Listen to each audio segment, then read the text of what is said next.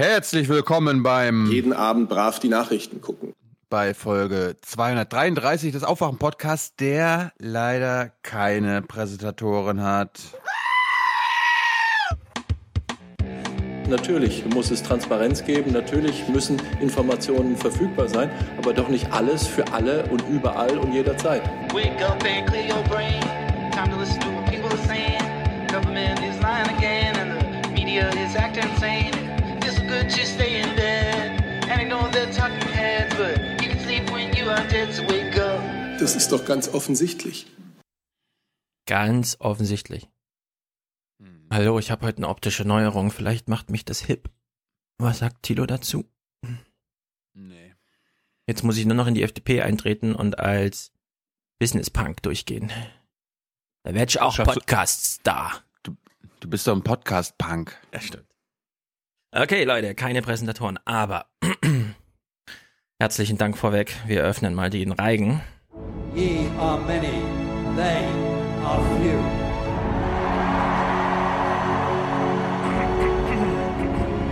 Willkommen im 1% Club. Jawohl. Und wir danken Holger 50 Euro. Heinrich 123 Euro. Ich würde mich sehr freuen, wenn Christopher Lauer mal zu Gast wäre. Ehrlich gesagt, es ist schon super lange geplant. Wir werden es auch mal machen. Mark, 66 Euro. Durchschnittsalter aufwachen? Ich schätze 47. Die sind doch nicht Facebook, hör mal. Bin selbst 54. Wo bleibt Hans? Ansonsten weiter so. Hans Jessen? Hans Jessen oder da, Hans Hütt? Wird nach beiden jetzt immer gefragt. Nee, aber bei Hans Jessen, da hattest du letztens mal in der Live-Folge angekündigt, dass es da ein Intro gibt. Wir haben jetzt oh, Hans Jessen nicht dabei, aber, aber mag, Sperrt die Ohren auf. Hier Spiel's kommt die Hans Jessen Show. Wer hat den Verstand? Wer ist gut für unser Land? Die anderen Reporter kann man alle vergessen. Hier ist die Hans-Jessen-Show. Wenn das nicht passgenau ist, Markus, herzlichen Dank. Großartig. So, Tim, 50 Euro. Er schreibt in einem Wort. Aufmachen muss jetzt mal sein. Okay. Annika, 50 Euro. Danke fürs Aufwecken, Aufschrecken und zum Nachdenken bringen. Liebesgrüße aus Schweden. Na dann Liebesgrüße nach Schweden. Christian, 50 Euro. Danke für das Interview mit Lea und die sehr gute Dieselberichterstattung. Gerne geschehen. Dani und es Max. Es gibt den da sauberen Diesel, es ist gar keine Frage. Es gibt den sauberen Diesel, ja? Ja, also absolut. Das ist, das ist eine Brückentechnologie. Ganz genau, Brücke ins Nirgendwo. Dani und Max, 80 Euro, Spendenaufruf für Raffi und Muxa. Raffi und Muxa, wo seid ihr? Das ist gut für unser Land, diese Haltung, euer Dani und Max. Jetzt haben wir einen kleinen Jingle. Wohlan, Kutscher. Spanne er die Pferde ein und spute sich, denn springend klingt die Münze. Genau. Ganz genau, herzlichen Dank. Das, das ist Big Spender, ist glaube ich auch von Markus. Ich muss nochmal nachgucken. Aber es ist sozusagen der Big Spender, denn Stefan schickt 256 Euro. Damit überragt Jawohl. er ja noch die heutige Präsentatorenschaft. Aber. Das ist gut für unser Land. So eine Haltung. Genau. Aber da das nicht weit weg ist, heben wir diese Präsentatorenschaft natürlich auf. Er schreibt, macht weiter so. Machen wir. Thorsten, 50 Euro, Pendler Hörpauschale und Beitrag Bundestagswahl 2017. Vielen Dank und weiter so. Junge Naiv Beitrag folgt. Na dann. Sehr gut. Daniel 50, Daniel 59, Robert 50, 20 Euro gehen an Junge Naiv. Vielen Dank für eure wichtige Arbeit. Elena, 125 Euro. Mein Nachtzuschlag vom August für euren Wahlkampf-Endsport mit Grüßen von meinem, von meinem Bruder, ebenfalls Fan. Ja, das finde ich gut. Diese Nachtzuschläge, wir, wir, sind, wir stehen quasi mit in der Nachtschicht, ja, und arbeiten fleißig mit. Helfen bei der Moral und Stimmung. Robert 50 Euro. Die Schärfe bringt ihr doch rein. Müssen wir uns denn alles gefallen lassen? Aber diesen Scheiß, der da immer gelabert wird, bin mir nicht ganz sicher. Ist ein bisschen kryptisch auch. Ja, vielleicht hat er zu viel Beatrix von Storch geguckt oder so. Langsam wird das Denken auch so ein bisschen, bisschen tüdelüt. Und Ah, das das Hirn ist so ein bisschen jetzt nicht mehr dabei. Ja, ganz genau. Jetzt der schönste Name, den wir jeweils in der Unterstützerliste hatten, Destina. Schickt 50 Euro. Was haltet ihr eigentlich von Serdar Somuncu als Kanzlerkandidat? Ich finde es ganz großartig. Was ich noch großartiger finde, er lässt seine Medienarbeit ruhen, während er sich politisch engagiert. Das macht nicht jeder. Hashtag Jörg Thaddeus. Immer noch geblockt. Na Gott. Du bist Robin? immer noch geblockt? Ja, ja. Robin, 60 Euro. Stefan, 90,60 Euro. Tolle Arbeit macht ihr. Meine Aufwandsentschädigung als IHK-Prüfer. Diesen Sommer von mir für euch. Für Deutschland. Für die Welt. Für Deutschland? Für Deutschland. Für Deutschland und die Welt. So, Unterstützer. Wir haben ähm, natürlich jetzt einen kleinen Rückstand, da wir ja das letzte Mal vor einer Woche und da auch nur Produzenten vorgelesen hatten. Deswegen, alle sind schriftlich erfasst. Ich kann leider nicht jeden vorlesen. Äh, wir danken allerdings jedem und ich möchte nur die Botschaften äh, übermitteln. Andreas und Ines beispielsweise. Dauerauftrag erhöht wegen stetig guter Leistung. Aufwachen erheitert uns immer im Alltag und auf langen Fahrten. Sehr gut. Klasse. Genau. Johann. Für weniger 1% und mehr 2%. Uh. Ja. Ja, aber Edin. dann, ich, Hm? hm, ja, egal.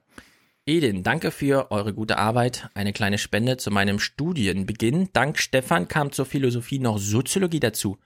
Das ist wirklich sehr gut für unser Land. Johannes grüßt Solomon den Kuschel von mir. Das machen wir. Solomon, du Kuschel. Sei gegrüßt. Liebesgrüße.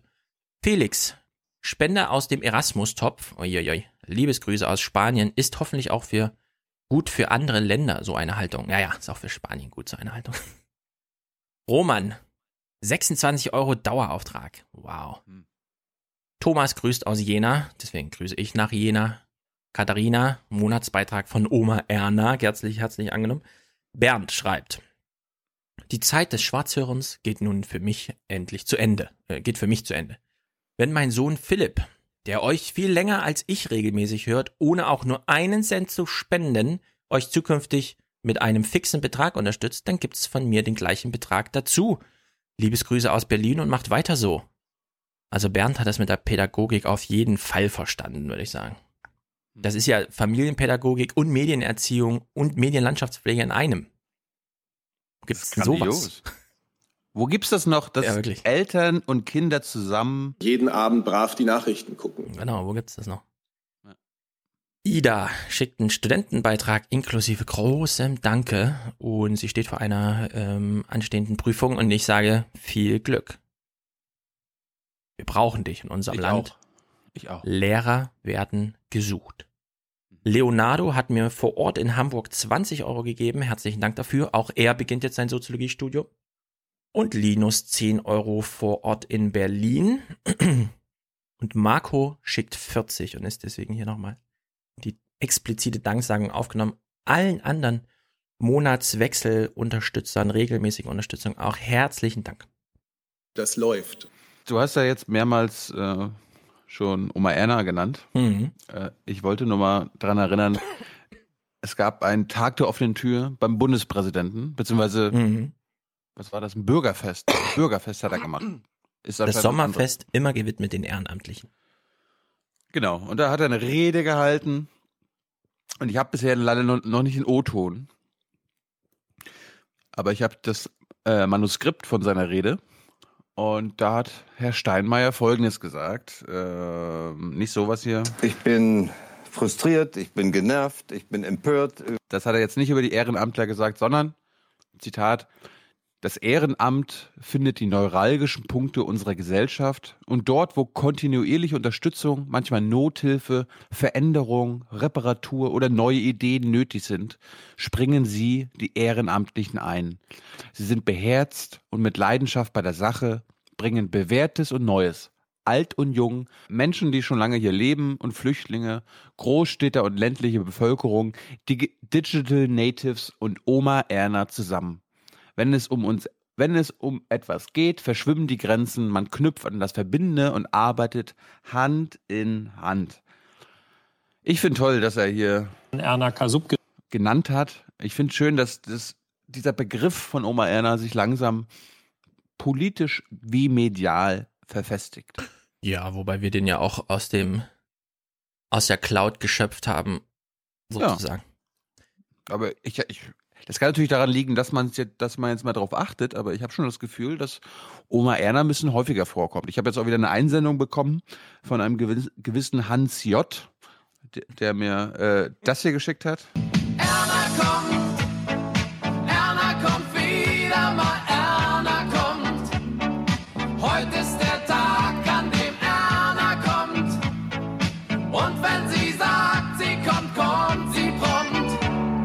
Das war Wolfgang Lippert. Mhm.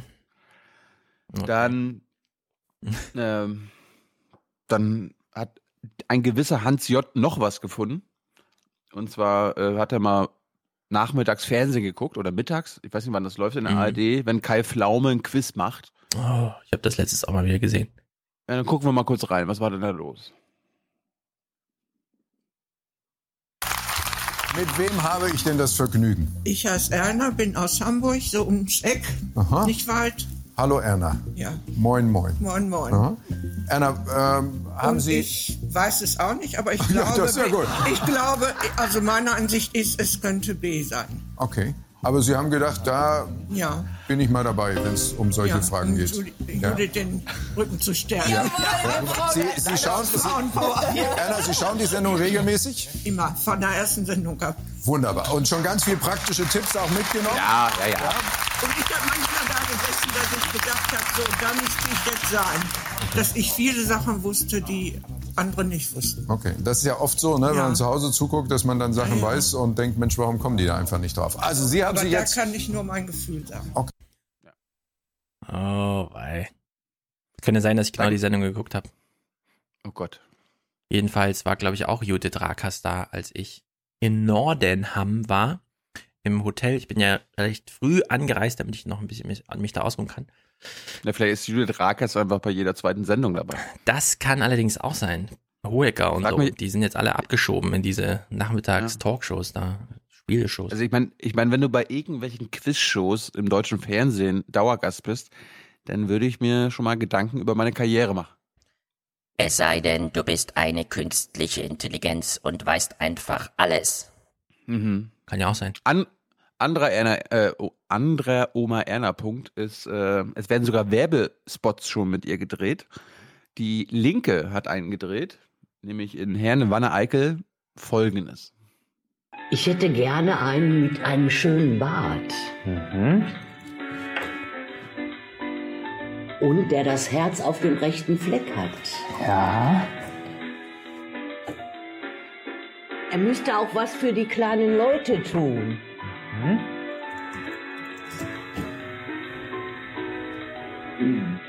Ja, ein bisschen jünger müsste er schon sein. Und er müsste aus Herne sein, aus Herne. Da habe ich genau den richtigen für Sie. Der hält, was er verspricht. Und ist ab dem 24.09. ganz für Sie da. Schön. Schön. Den nehme ich. Gut, der ist gut. Den nehme ich. Okay, wir haben jetzt am Ende Daniel Kleiböhmer gesehen, vorher Karl Marx und den Weihnachtsmann. Mhm. Das ist wahrscheinlich so die neue politische Summengleichung, die aufgemacht wurde, keine Ahnung.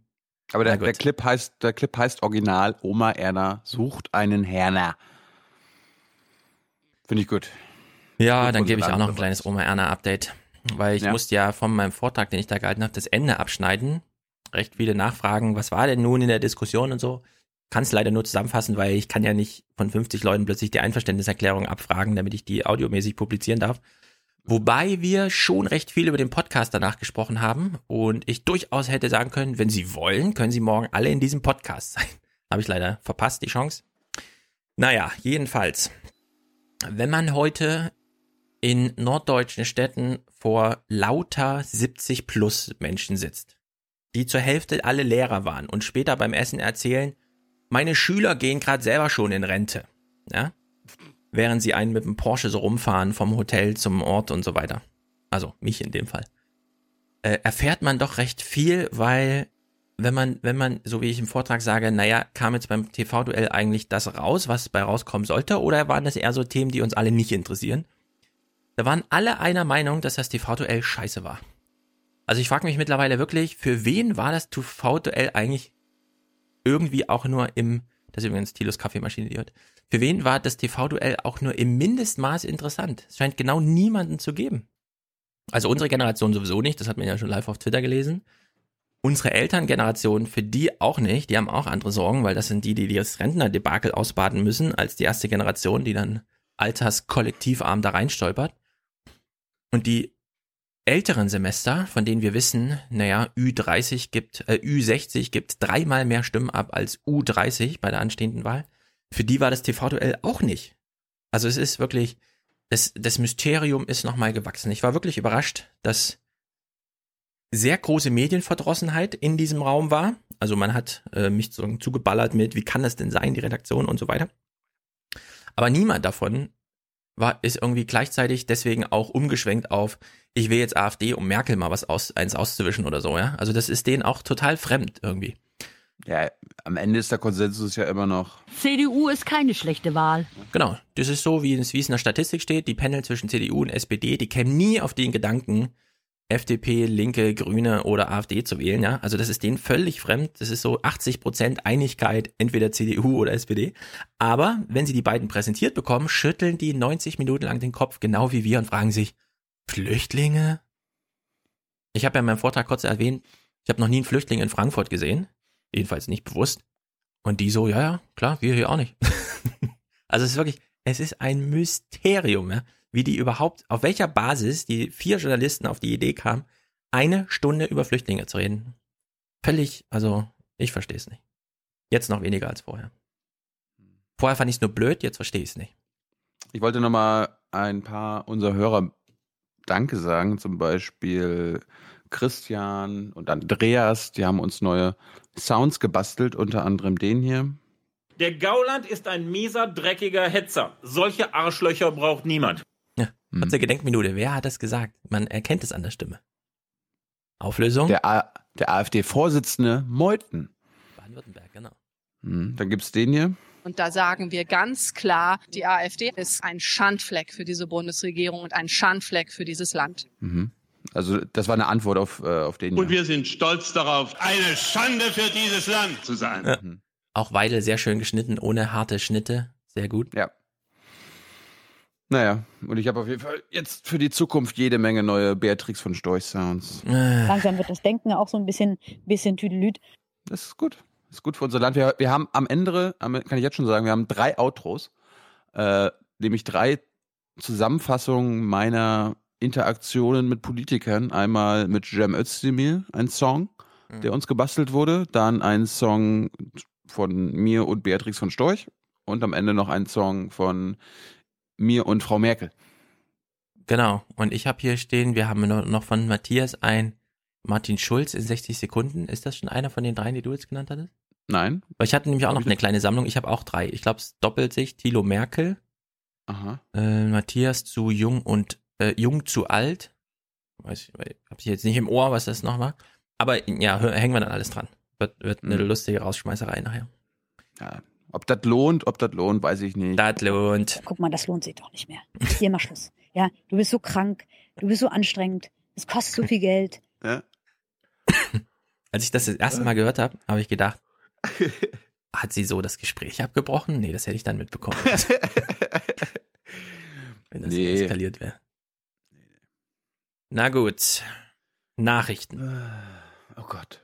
Wir fühlen uns schon ganz weit weg davon, aber wenn wir einen Nachrichtenrückblick letzte Woche machen, beginnt es mit dem TV-Duell. Wer hätte es gedacht? Wir können diese eine Frage mal klären. Also TV-Duell ist eigentlich abgeschlossen.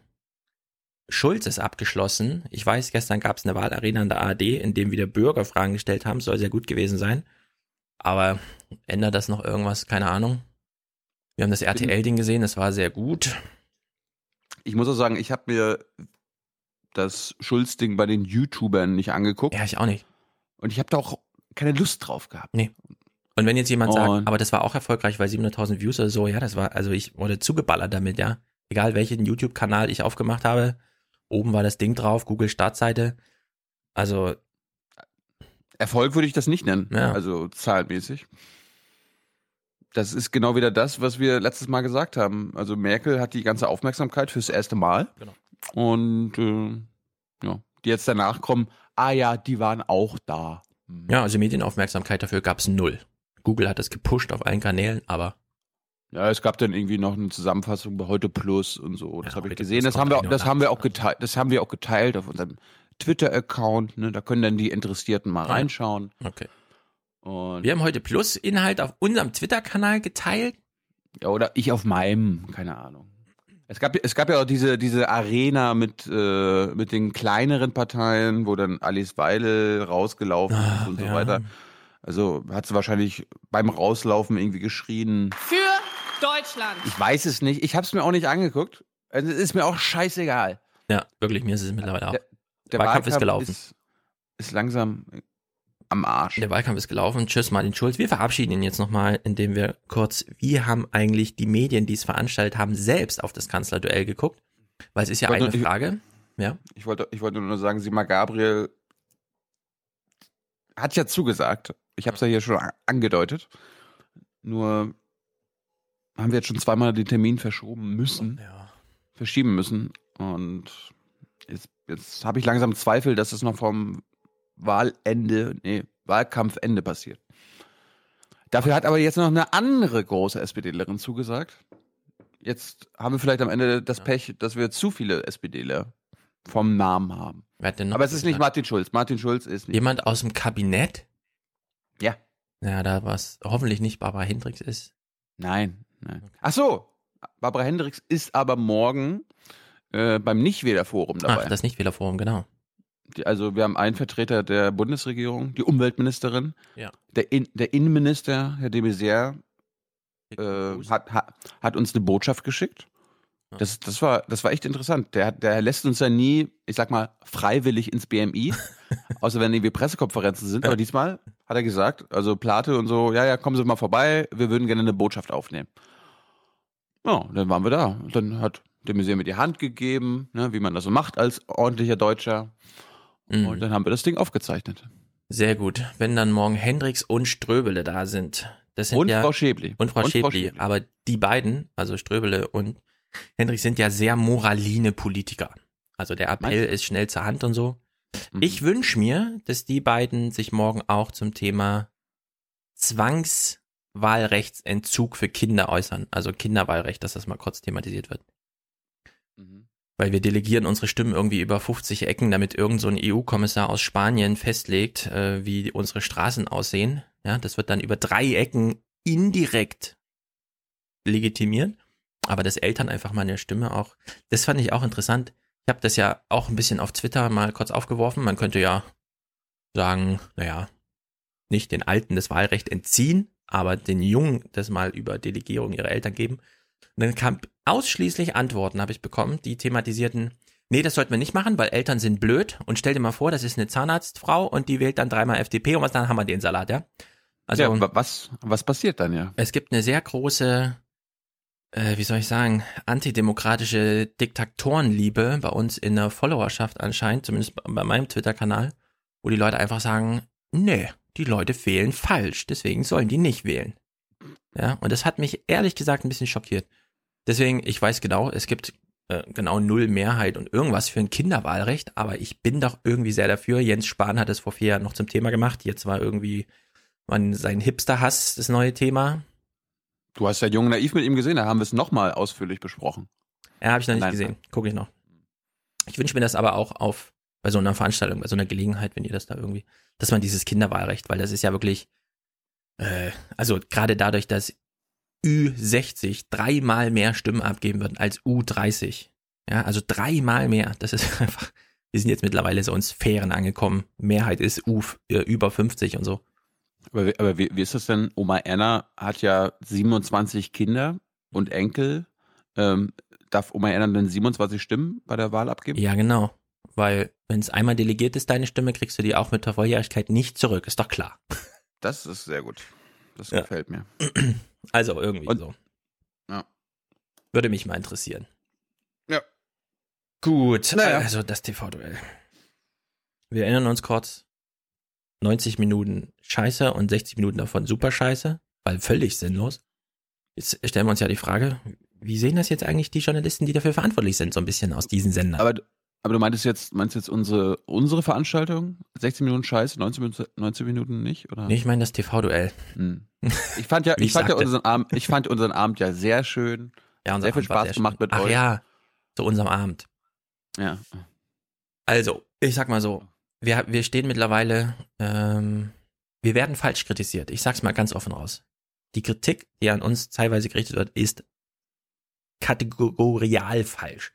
Wofür wurden wir denn kritisiert? Na, ich hatte zum Beispiel eine Twitter-Auseinandersetzung, also es ist nur ein Einzelfall, das ist jetzt nicht generalisierend, aber den Ein- Einzelfall will ich kurz ansprechen. Ich hab doch am Anfang die Karten eingesammelt. Da standen unsere Fragen drauf. So, 1930, das hat ein bisschen länger gedauert, weil Thilo noch Soundcheck und so.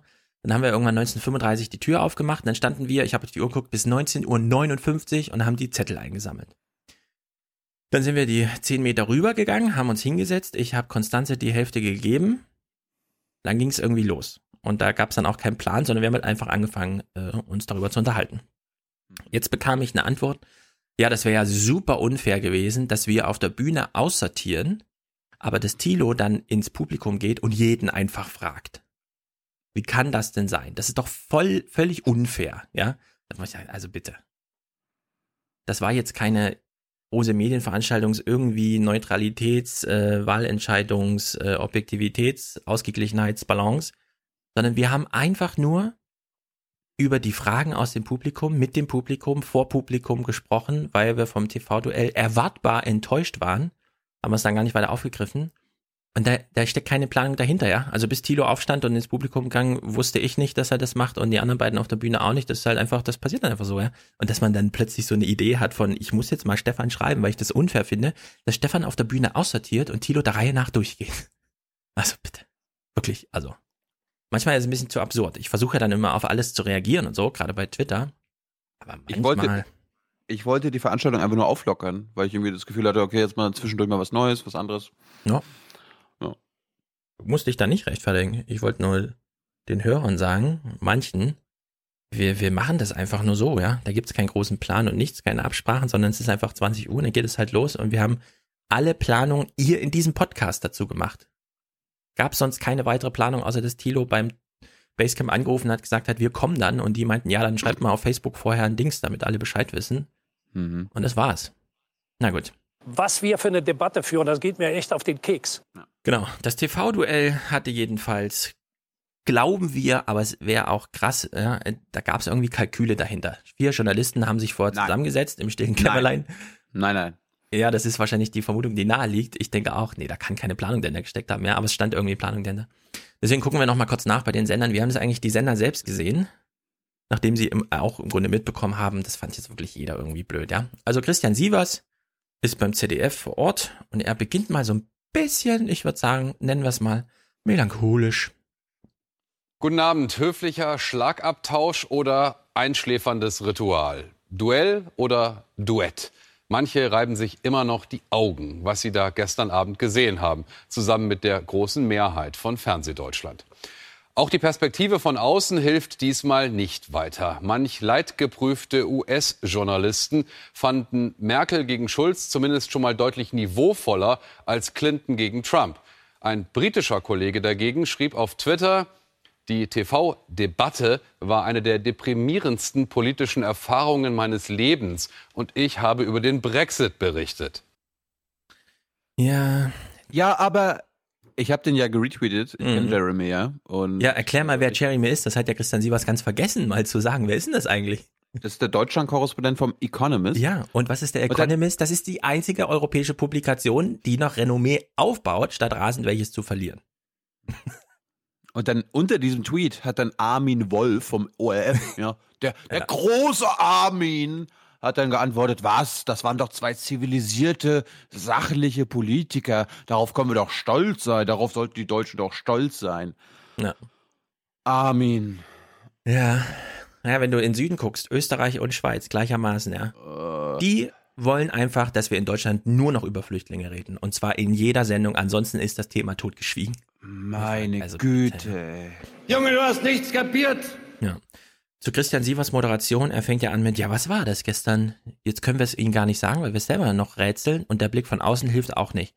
Jetzt fragt man sich ja so ein bisschen, naja, Ist wenn immer, man, ist, immer, ist, ist immer schön, die wollen sich da nicht festlegen. Ja, genau. Ich glaube, Christian Sievers fand es auch scheiße. Und dann, ja, aber ich kann jetzt nicht sagen, dass ich scheiße fand. Da kann ich ja so sagen, ja, ich weiß ja nicht, ob sie es gut fanden oder auch so scheiße fanden wie ich. Ja, äh, nicht wie ich, äh, allgemein. Ja. genau. Wir sehen ihn, wie er rätselt. Und nicht mal der Blick von außen hilft. Und dann kommt er mit der Einschätzung von außen. Also er nimmt sich sozusagen den Jeremy Cliff, wo ich auch denke, ja, das war, also das war der Tweet, der mich auch am meisten bewegt hat, ja, irgendwie danach, weil ich dachte, ja, das ist eine sehr gute und aus renommierter Quelle äh, eine Einschätzung, die das genau trifft. Jetzt kann man sich ja überlegen, ja, der Jeremy, was hat er jetzt gemeint? Meint er jetzt die Antworten oder meint er die Fragen der Kollegen mit der Einschätzung? Das war echt deprimierend. Wer hat Vielleicht denn die beides. Themen gesetzt? Ja, nie, also nicht die Moderatoren. Die genau, die sind ja völlig unschuldig, ja. Ja. Christian Sievers denkt sich auch irgendwie so ein bisschen, oh ja, also ist, ist, das ist jetzt nicht als Kollegenkritik gemeint, oder? Der meint jetzt den Merkel und die Schulz, die haben das irgendwie nicht gut gemacht. Das war deprimierend, wie die geredet haben. Naja, Christian Sievers führt seine ähm, Dings mal ein bisschen weiter hier. Lassen wir mal das persönliche Empfinden außen vor. Wer wirkte sympathischer? Wer war nervöser? Das TV-Duell hat nämlich auch Nachrichten produziert. Ganz konkrete Politvorhaben, die durchaus überraschen. Florian Neuhahn mit der Bilanz am Tag danach. Bla bla bla. Christian Sievers, Sie haben jetzt die ganze Moderation gehört, begann mit, ja, ich kann Ihnen das leider nicht sagen, hole ich mir mal die Meinung von dem Economist-Typ und dann fügt er an, lassen wir mal das Persönliche außen vor und damit unterstellt er dem Jeremy Cliff von Economist einfach, der war halt persönlich nicht besonders angetan von Merkel und Schulz. Ja. Ich würde aber sagen, der Jeremy hat es mal ganz anders gemeint. So im Sinne von, da, führt, da führen vier Millionäre eine politische Debatte, kurz bevor danach Thomas Gottschalk und Gutenberg, die nun beide hunderte Milliarden schwer sind, äh, Millionen schwer sind und auch die letzten Jahre nicht in Deutschland gelebt haben, erklären dann den Deutschen, das ist wirklich deprimierend. Was und denn? das hat mit Schulz das und Merkel das ganz wenig zu tun. Das war doch total hilfreich, dass wir dort zwei Menschen sitzen haben, die von außen, einen Blick von außen mitbringen Ja. konnten. Ach, das ist wirklich. Also Christian Sievers ist hier ganz entschieden. Das, das war jetzt eine persönliche Zuschreibung, eine persönliche Meinung von Merkel und Schulz, hat mit dem Journalismus drumherum gar nichts zu tun. Deswegen gehen wir mal gleich auf Inhalte, weil es gab ja noch Meldungen. Diesen Bericht lassen wir mal außen vor, weil, naja gut, Martin Schulz hat, gesagt, hat halt gesagt, ich trete aus der Türkei aus oder sowas, während Gabriel vorher sagte, das sind meine besten Freunde. Keine Ahnung, die Debatte kann man woanders nachlesen. Jedenfalls hat das Heute-Journal jetzt nochmal quantifiziert, wer denn jetzt eigentlich Gewinner ist. Wir springen mal so mitten rein in den Bericht. Bei Facebook hingegen Vorteil Martin Schulz. Seit gestern gewinnt er über 20.000 Fans hinzu, deutlich mehr als Merkel. Ja, das Beste, der, das ist der beste Journalismus überhaupt, ja. Ey, der hat 20.000 neue Facebook-Follower. Unglaublich. Merkel nur Der wird jetzt Kanzler. 2000. Der wird Kanzler, Stefan. Das ist. Ich will, dass die SPD stark wird ich möchte, dass diese Partei stark wird. Jawohl. Ja, und jetzt können wir mal so ein Und die bisschen. AfD hat am selben Abend auch noch 30.000 Follower. Ich will, dass die AfD stark wird ich möchte, dass diese Partei stark wird. Danke, Martin. Damit sind die sicherer Gewinner. So, also Das, Inhalte. das waren der, die Hm. AfD war der Gewinner dieses Duells. Ja. Mit dem Danke Kalkül. Klaus Strunz, danke Maybrit Illner, danke Peter Klöppel, danke Frau Maischberger. Weil das, ist, das ist ja das Ding, also die Kritik immer an Klaus Strunz festzumachen, ja, ist Ja, einfach also- und auch völlig, völlig Genau. berechtigt. Aber äh, die drei anderen da vorzulassen oder äh, auszulassen, das ist das Problematische, weil die haben doch da mitgemacht. Ja, Die haben sich da angeschlossen. Ihr könnt euch das angucken. Boris Rosenkranz hat für Übermedien die Fragen zusammengeschnitten. Und da ist ja dann auch dieses Highlight, dass Strunz einfach sagt, wann sind diese Leute weg? Und da muss man mal Maischberger ins Gesicht gucken, wie sie so ihn anlächeln. Jetzt hast es den aber gegeben. Und damit sind dann Merkel, Schulz und die Flüchtlinge gemeint irgendwie. Ja? Also es ist wirklich, es, es war gruselig. So, der Journalismus denkt sich hier, ach, wir müssen hier keine Methodenkritik unserer Kollegen machen. Wir gehen mal auf Inhalte. Während wir das hören, gähnen wir ein bisschen mit. Schulz will nun die EU-Beitrittsverhandlungen mit der Türkei abbrechen. Noch im SPD-Wahlprogramm steht, diese Verhandlungen seien das einzig kontinuierliche Gesprächsformat mit der Türkei. Die Antwort der türkischen Regierung heute eine Generalabrechnung. Im Moment kehrt Europa zu den Werten von vor dem Zweiten Weltkrieg zurück. Das sind Gewalt und Faschismus, Intoleranz und gegenseitige Vernichtung. Ach, wer kann das eigentlich noch hören? Also diese Olympiade an, die Deutschen, das sind echte Nazis und die Frau Merkel ist eigentlich Frau Hitler. Das ist eigentlich Merkel, äh, Hitlers Schäferhund gewesen da. Das ist wirklich, also diese politische Debatte. Man, man sagt immer, ach hier auf Twitter, das geht so rüde zu und auf Facebook völlig unhaltbarer Fake und so. Und dann guckt man Armnachrichten und hört die Außenminister im Gespräch, natürlich nicht miteinander, sondern übereinander und so und denkt sich, ja, ja, genau. Regt ihr euch mal über irgendwas in den sozialen Netzen auf. Gut, das war sozusagen der einzige Inhalteteil. Jetzt fragen sich natürlich auch die Kollegen, hm, was hat eigentlich gefehlt? Und während sie diese Frage sich selbst beantworten, zählen wir mal alle so ein bisschen mit. Ja, ihr könnt mal eure Finger so langsam hochlaufen lassen. Wir sehen das jetzt eine Weile. Wie viel Sekunden wird bei Was hat eigentlich gefehlt auf Inhalte sich konzentriert und wie viel Sekunden wird sich auf eine Performance-Kritik im Sinne von Performance hat gefehlt äh, konzentriert, ja? Und was hat gefehlt? Wichtige Themen wie Europas Zukunft, Bildung oder Klimaschutz. Vor allem aber fehlten die Unterschiede, meint Matthew Kanitschnik, US-Journalist mit österreichischen Wurzeln. Wenn ich äh, in Europa unterwegs bin und die, die anderen äh, Wahlkämpfe anschaue, äh, ist, ist es meistens schon etwas lebendiger, etwas äh, kontroverser. Das war eher ein Gespräch zwischen zwei alten Freunden als zwischen äh, zwei Kontrahenten. Ja, also ich würde sagen, äh, drei Sekunden Inhalte, er hat drei Themen genannt, für jedes braucht man ungefähr eine Sekunde und danach ist man auf den Kollegen gekommen, der meinte, ja, die müssen sich, hätten sich mal nicht so sehr als Freunde und Kumpels, sondern als Kontrahenten inszenieren sollen. Inszenieren sollen. Haben sie ihm nochmal 30 Sekunden gegeben für das Statement, also 30 zu 3, würde ich sagen. Inhalte, Performance-Kritik. Naja, Christian Sievers, äh, der denkt sich jetzt auch sein Teil. Allerdings, er nennt jetzt mal eine Zahl, wobei ich wieder sagen würde, mh, jetzt ist er wieder auf dem falschen Dampfer irgendwie, ja, aus der anderen Richtung. Wollen Sie aufgrund des TV-Duells eine andere Partei wählen? Antwort: Ja, 2 Prozent. Nein, 96 Prozent. Jawohl. Also wenn 96 Prozent sagen, ich bleibe bei meiner Wahlentscheidung, dann sagen ja 4 Prozent, in dem Fall jetzt sagen zwei explizit ja, aber 4 Prozent sagen so, keine Ahnung. 4 Prozent sind aber bei 60 Millionen schon wieder 2 Millionen Stimmen. Ja, auf der anderen Seite gibt es natürlich eine 3% Fehlertoleranz, ne? Ja, das kommt dann noch dazu. Hm. Also ich, ich würde sagen, 96 Prozent klingt jetzt viel, aber das bewegt dann doch nochmal die Massen irgendwie, ja? Ach. Also, ich würde auch sagen, Also- in dem Fall hätte er sagen müssen, ehrlicherweise 100% sagen, es war scheiße Ja. und mir ist es total egal, ich wähle dann Ja. irgendwen. Aber Es hat sich, es hat sich nichts geändert. Laut Ja. unserer eigenen Umfrage hat, wir hätten das eigentlich gar nicht machen müssen. Ja. Scheiße, liebe Zuschauer, liebe Oma Erna, wir hätten da vielleicht auch mal Sarah Warnknecht und Frau Petri noch mit draufsetzen sollen. Ja. Aber das wollte Frau Merkel halt nicht. fünf Wochen hat man das Studio gebaut, zwölf Kronleuchter oder so hat man aufgehangen, damit die äh, Journalisten was zu gucken haben, aber Die brauchten, alles die umsonst. brauchten, da, die brauchten da gar nichts bauen, Stefan. Die Ja. haben einfach das alte Studio von vor vier Jahren wieder rausgeholt. Oder von vor acht Jahren. Oder von Ja, vor zwölf stimmt. Jahren. Das stimmt. Naja, muss ja dann Frau trotzdem Merkel, gewohnt Frau Merkel oder wollte nichts anderes, Herr Schulz. Das stimmt. Merkels Kalkül ging auf. Hören wir nochmal kurz die Politbarometerzahlen dazu.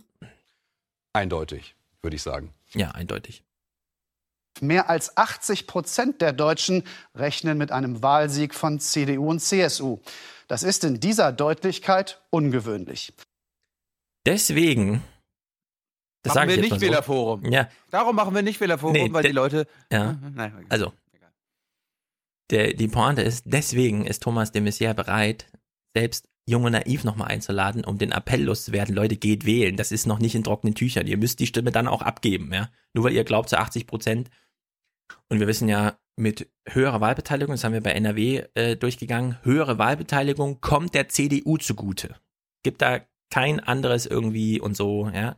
Höhere Wahlbeteiligung lohnt sich immer für die CDU. Da haben wir eine 50-jährige Geschichte in NRW, die für dann ganz Deutschland gilt. Was? Wir haben doch mal gelernt, dass äh, hohe, hohe Wahlbeteiligung. Kommt der Demokratie zugute, ja, schon klar. Ja, gegen NPD und Ja, genau. gegen AfD und so. Ja. Gut, wir, wir hören mal ganz kurz, wie der Organisator dieses Duells äh, das Duell fand. Dann ist Herr Jung mit einem neuen Thema dran. Ähm, Ich wollte nur kurz einen Kommentar vielleicht von Herrn Seibert, der ja auch das TV-Duell mitverhandelt hat, äh, darüber, äh, wie Sie mit der Themenauswahl zufrieden waren, weil es war, es kam überhaupt nichts zum Thema Bildung, Digitalisierung, Euro, Euro Energie, Klimawandel, Innovation, Bürokratie, Armut. Fanden Sie das angemessen? Hätte sich die Kanzlerin gerne auch zu diesen Themen geäußert? Sie werden sicher verstehen, dass ich die Beurteilung des TV-Duells anderen überlasse. Journalisten und vor allem natürlich auch Bürger. Und äh, die Bundeskanzlerin hat ja in ihrem Schlusswort selbst angesprochen, was ihr thematisch gefehlt hat. Auch die Worte stehen für sich. Wie gesagt, das Urteil über diese Sendung, über diese Veranstaltung fällen Sie, die Journalisten, und vor allem fällen das die Bürger. Sind Sie als Teil des Teams zufrieden mit dem Duell? Ich verweise auf meine Antwort gerade. Gibt es weitere Fragen zum Thema TV-Duell? Das sehe ich. Herr Jessen. Aber die Tatsache, dass wichtige Themenblöcke auch infolge der Konstruktion nicht angesprochen wurden, ähm, liegt ja offen auf der Hand. Herr Seibert, vor dem Hintergrund dieser Erfahrung wäre nicht doch ein zweites Duell, in dem man weitere Themen besprechen könnte, eine sinnvolle Überlegung? Ich möchte noch mal ganz klar darauf hinweisen, dass die Frage, welche Themenblöcke angesprochen werden, eine ausschließlich von den Redaktionen, den Journalisten, den Sendern zu verantwortende Frage ist. So.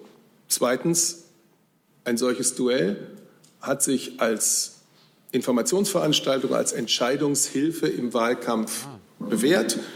Ähm, deswegen hat die Bundeskanzlerin auch dieses Jahr daran sehr gerne teilgenommen. Sie sieht darin eine gute Gelegenheit für Millionen von Bürgerinnen und Bürgern, sich ein eigenes Bild zu machen, ein genaueres Bild von den politischen Ideen äh, und Lösungsansätzen, die Sie und die Martin Schulz für die kommenden vier Jahre vorschlagen.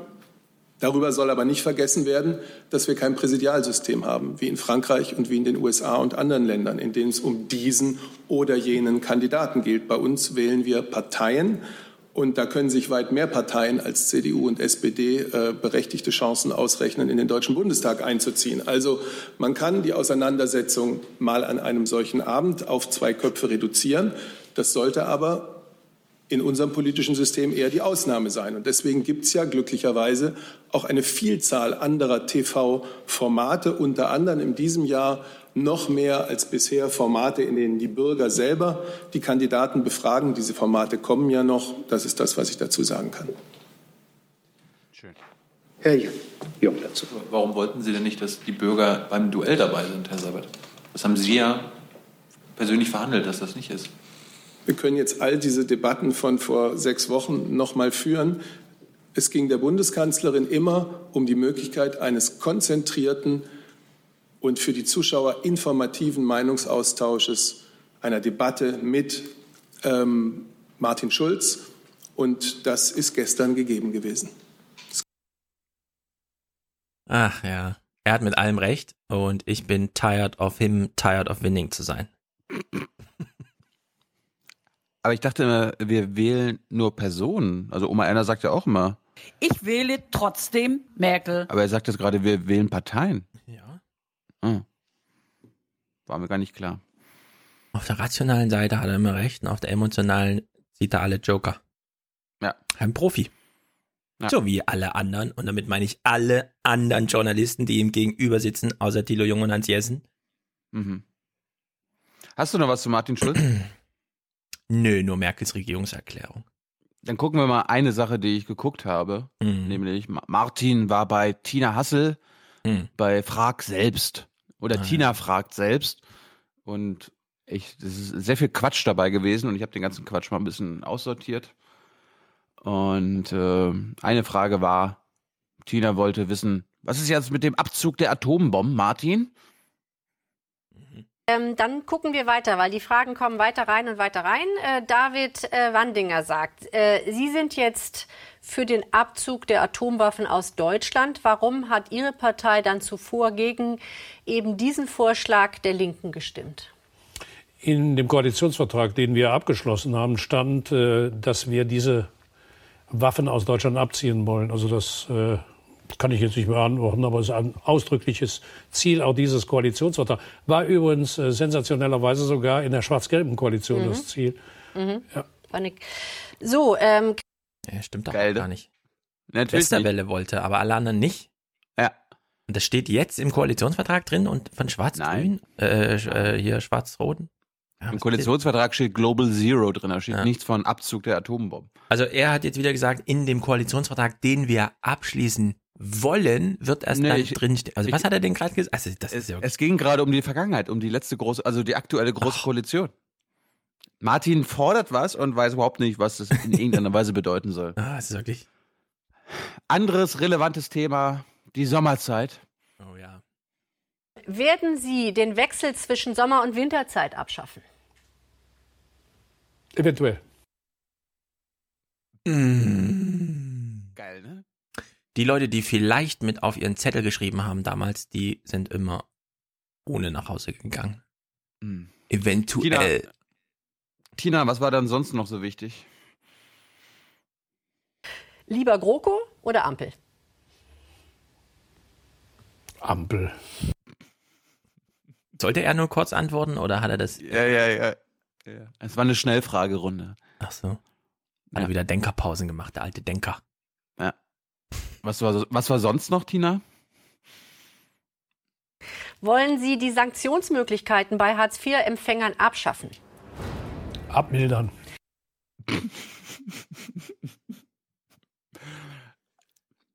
Also. Wir wissen das noch, ist was uns- Gerhard das Schröder ist der damals meinte, Jeremy ne? Corbyn. Ja. Das ist der deutsche Jeremy Corbyn. Wir wissen alle noch, wie Gerhard Schröder auf der Bühne stand und sagte, wer das Amt innehaben will, der muss es wirklich wollen. Ah, ich will das abmildern. Ach so, unsere Partei hat eine Ursünde und die liegt in meiner Lebenszeit und so will ich abmildern. Mit Minze drauf. Ist denn das so schwer zu begreifen? Wie gruselig ist das denn, ey? Vielleicht ist es einfach nur. Dann ist das Arroganz der Macht und nichts anderes. Gut. Was, was war sonst noch? Cannabis-Legalisierung. Nein. Meinen Sie, dass die SPD die 20 Prozent halten kann? Plus 30. Okay. Okay, ich habe Mitleid, ehrlich gesagt. Ja, ich auch. Ähm, er macht ja Denkerpausen, das wissen wir, das haben wir im Kanzlerduell zehn Minuten lang gesehen. Aber dass das er so schweigend da sitzt. Das müssen wir unseren Hörern ja erklären.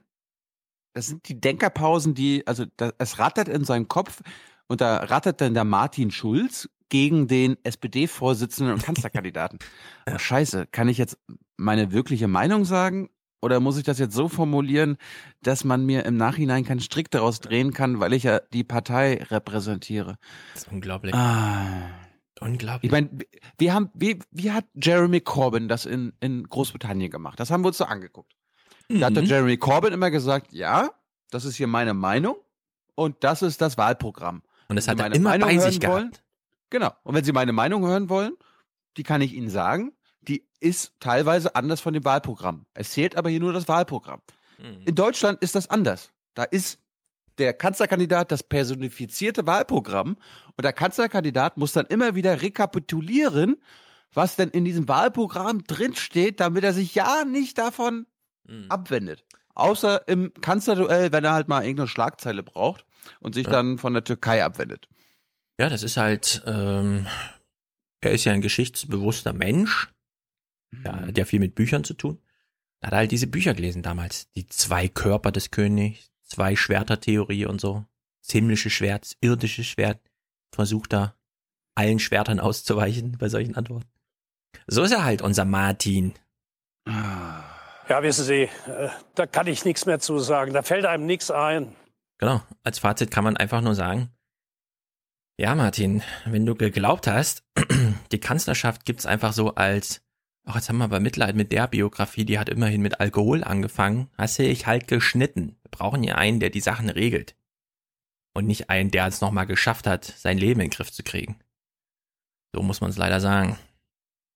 Gut, Merkel, großer Auftritt. Das ist nämlich auch wieder. Wo ist Martin Schulz, wenn Merkel eine Regierungserklärung abgibt?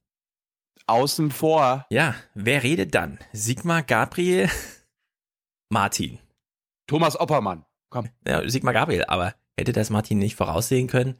Warte mal, wenn ich jetzt Kanzlerkandidaten SPD-Chef werde und der Sigmar wird Außenminister und hat schon ein Bundestagsmandat. Und alle wollen immer, dass wir mehr Debatten im Parlament führen. Wo bin ich dann eigentlich, wenn die Debatten im Parlament führen? Ach so, auf Wahlkampf. Ich bin dann in Würselen und er rede nochmal über meine Alkoholvergangenheit. Na gut. Will mich nicht weiter drüber lustig machen. Die Nachrichtenlagen gehen weiter. Merkel hat ihre letzte Regierungserklärung abgegeben. Wir wissen alle, sie hat dabei den tollen Satz gesagt, meine Zeit geht ja auch zu Ende.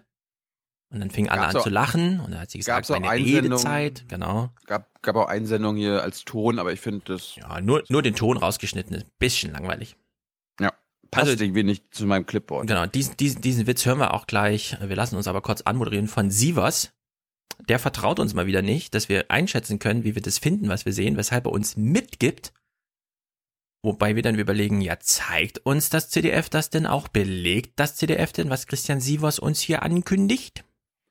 Die letzte Debatte dieser Wahlperiode war zugleich eine der lebhaftesten, die es in den vergangenen vier Jahren gegeben hat. Alles dabei. Appell und Angriffslust, Wehmut und Witz. Aha. Sie war lebhaft. Die lebhafteste der letzten vier Jahre. Appell und Angriffslust, Wehmut und Witz. Es kann sein, dass das tatsächlich so war. Winnie Heesch hat den Bericht gemacht. Äh, wir können leider keine Winnie Heescher Berichte mehr gucken, weil wir dann immer nur angehalten sind, den Fehler, den sie einbaut, zu finden. wie damals, als sie meinte, ach, der Mélenchon ist im Grunde wie die Le Pen. Das sind einfach zwei Assis.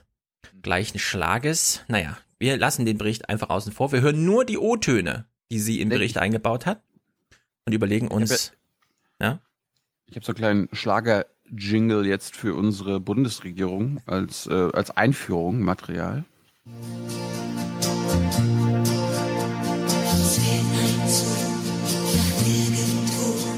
Bitte. Mhm.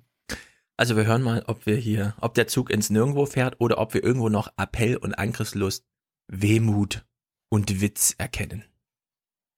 So, meine Damen und Herren, jetzt äh, möchte ich nur noch äh, kurz darauf hinweisen, weil meine Zeit auch so gut wie vorbei ist, dass wir, ja, meine Redezeit hier, das ist ja, Ey, das ist so durchsichtig, dass das als Kalkül durchging, ja?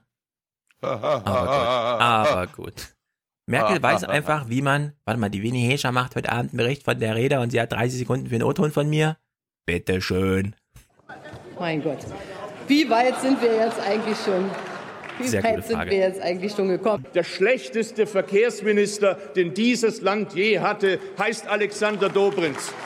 Dieses Land braucht keine Bundeskanzlerin, die nur sozialdemokratisch redet. Dieses Land braucht einen Bundeskanzler, der sozialdemokratisch handelt. Familie. Dieses Land, dieses Land, das fällt mir gerade auf. Adam Curry ist das auch mal aufgefallen in Amerika. Reden die von this country oder von our country? Wie geil wäre das eigentlich, wenn der Oppermann da steht und sagt, unser Land. Oder einfach Deutschland. Für Deutschland. Für Deutschland. Ja, aber statt dieses Land, unser Land. Ja, das würde so viel verändern im Ton. Genau wie dieses Wahlplakat. Kennst du dieses Wahlplakat? Martin Schulz groß zu sehen und daneben der Spruch, dieses Land braucht neue Ideen und jemanden, der sie Jemand durchsetzt. kennt, der jemand kennt, Ja, ja. der weiß, genau, was die. das fällt mir gerade ein. Also da steht, Deutschland braucht, das Land braucht neue Ideen und jemanden, der sie durchsetzt. Und da muss man sagen, nee. Das heißt, Ideen umsetzen, sie umsetzen oder, das wäre ein viel geilerer Spruch gewesen. Dieses Land braucht jemand, äh, braucht neue Ideen und jemanden, der sich durchsetzt, damit es Bezug auf Martin Schulz Person nimmt. Nein. Haben sie aber nicht es gemacht. geht, es geht doch nicht darum, Ideen umzusetzen. Es geht sie einfach nur medial irgendwie einzubringen, damit Oma Erna denkt, die SPD will irgendwas Sozialdemokratisches umsetzen. Das meinen die mit Ideen durchsetzen. Ist denn das so schwer zu begreifen? Vom Feeling her habe ich ein gutes Gefühl. Lassen wir uns mal weiter von der Opposition hier umgarnen. Was sagt denn die Opposition? Familien sollen es kinderleichter haben, lese ich auf Ihren Plakaten. Wunderbar. Warum haben Sie denn nichts daran geändert? Sarah Wagenknecht liest die Slogans der CDU-Plakate vor, wahrscheinlich weil die ihr besser gefallen als die eigenen. Gegen meinen Willen und den Willen der Unionsfraktion konnten Sie in diesem Parlament echt nichts durchsetzen. Das müssen wir jetzt einfach mal akzeptieren.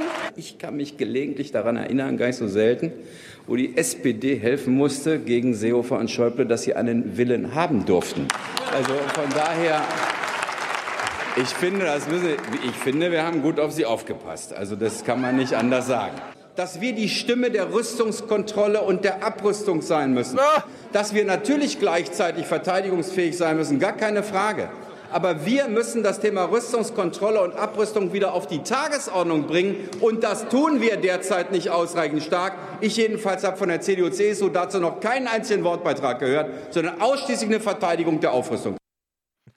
Äh, kannst du dich daran erinnern, dass das SPD-geführte Auswärtige Amt die Führungsrolle bei den UN-Atomwaffenverbotsverhandlungen eingenommen hat? Kann mich an alles erinnern, auch dass Sigmar Gabriel mal Wirtschaftsminister war und in dieser Zeit auf Platz drei Bronze der weltweiten äh, Exportschlagerwaffen äh, geklettert ist. Da habe ich übrigens einen ähm, neuen Ton gebastelt. Man kann auch mit deutschen Waffenexporten zum Frieden beitragen. Man kann übrigens sich auch schuldig machen, indem man keine Waffen liefert. Durch Rüstung verhindere ich Krieg. Leider ist unsere Welt so, dass Waffen auch manchmal Frieden schaffen können. Leider ist das so. Also ich kenne Gabriel nur so. Wir liefern Waffen, große Panzer, Lizenzen, Pistolen, Sturmgewehre, Schiffe und vieles anderes mehr. Kann natürlich sein, dass er als Außenminister jetzt einen Sinneswandel hatte. Nein. Nein. Wer weiß. Hören wir mal noch den Rest hier. Du bist so In Deutschland ausschließlich. Lassen Sie uns nicht von Rechtsextremen in unserer Mitte beirren und zeigen wir der AfD, dass wir geschlossen sind gegen Hass, gegen Hetze, gegen Fake News, gegen Spaltung, gegen Rassismus bis in unsere eigenen Reihen. Machen wir das gemeinsam für die Demokratie, meine Damen und Herren. Es lebe die parlamentarische Demokratie. Die Sitzung ist geschlossen. So, Herr Sievers, waren da drin Appelle? Also ich habe keinen einzigen Appell gehört, außer Frau Grün, die sie nochmal sagt, also jetzt wirklich die AfD und so. Ja, vielen Dank für die Erwähnung der AfD. Finde ich sensationell, dass die Oppositionspartei Opposition Ja. gegen die außerparlamentarische Opposition Ja, macht. Also so weit ist es schon gekommen.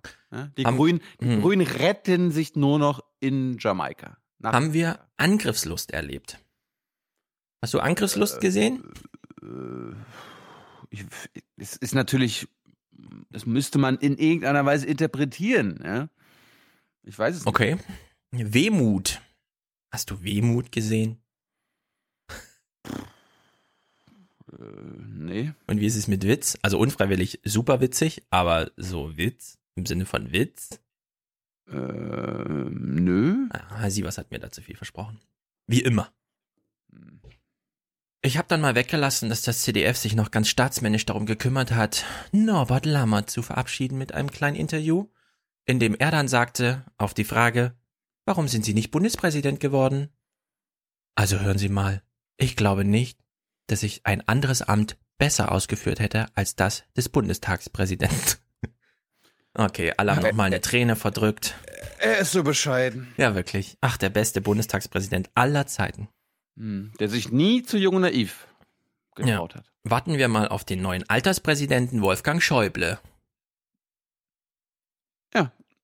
Hast du damit ein Problem oder was? Also wer Herrn Schäuble die Hand gibt, der muss hinter seine Finger nachzählen, das ist klar. Kein Problem. Wenden wir uns mal der Welt zu. Das ist wirklich.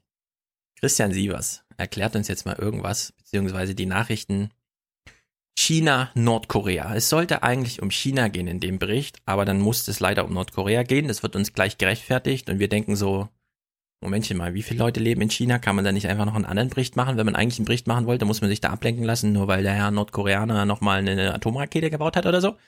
Wir hören uns mal an, wie das hier durchläuft und ich muss echt sagen, das ist unterirdisch. Eigentlich hatte China alles schon genau geplant, denn eigentlich sollte sein Staatspräsident Xi Jinping in diesen Tagen die Weltnachrichten beherrschen, als Gastgeber eines pompösen Gipfels von fünf Schwellenländern, den sogenannten BRICS-Staaten. Das ist pompös, weißt du? Wenn sich die EU so einen neuen schwebenden Verhandlungssaal schafft, das ist halt, so geht das halt, der Europäische Rat, wo soll er denn hin? Aber wenn die, wenn die äh, Chinesen hier mal kurz drei Stühle in den Kreis stellen, dann ist es immer gleich pompös und so. Was bilden die sich denn Genau, ein? wir sind, die, wir sind das Zentrum der Welt. Und als Vorsitzender am wahrscheinlich größten Ich meine, guck dir den Saal mal an. Ist das bitte pompös? Das ist doch nicht pompös. Das ist ein ganz normaler. Hat mal jemand das Foto äh, aus dem G20, äh, was sie in Hamburg in der Messehalle aufgebaut haben? Dieses riesig blaue Ding oben von unten beleuchtet, alle Fahnen der Reihe nach aufgestaffelt und so. Also, Also- ich kenne 50 Seele, die genauso aussehen. Ja, das ist ganz normaler Verhandlungssaal mit einem großen Licht halt oben, damit es irgendwie aussieht. Selbst im komischen Berliner Ding haben sie noch mal Kronleuchter und so einen Scheiß reingehangen, ja. Also das ist wirklich hier, hier ist weniger als eine Million Euro in diesen Raum reingeflossen, um mal eine wirklich große Veranstaltung zu machen. Hier treffen, hier treffen sich die Staatschefs von drei Milliarden Einwohnern auf der Welt. Konferenztisch der östlichen Hemisphäre. Aber nun hat ausgerechnet Nordkorea, der einzige Verbündete, China den Auftritt vermasselt mit einem angeblichen Wasserstoffbombentest und China ist sauer. China ist sauer.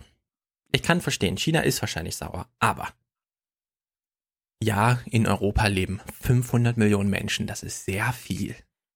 In Amerika leben 300 Millionen, ist auch sehr viel.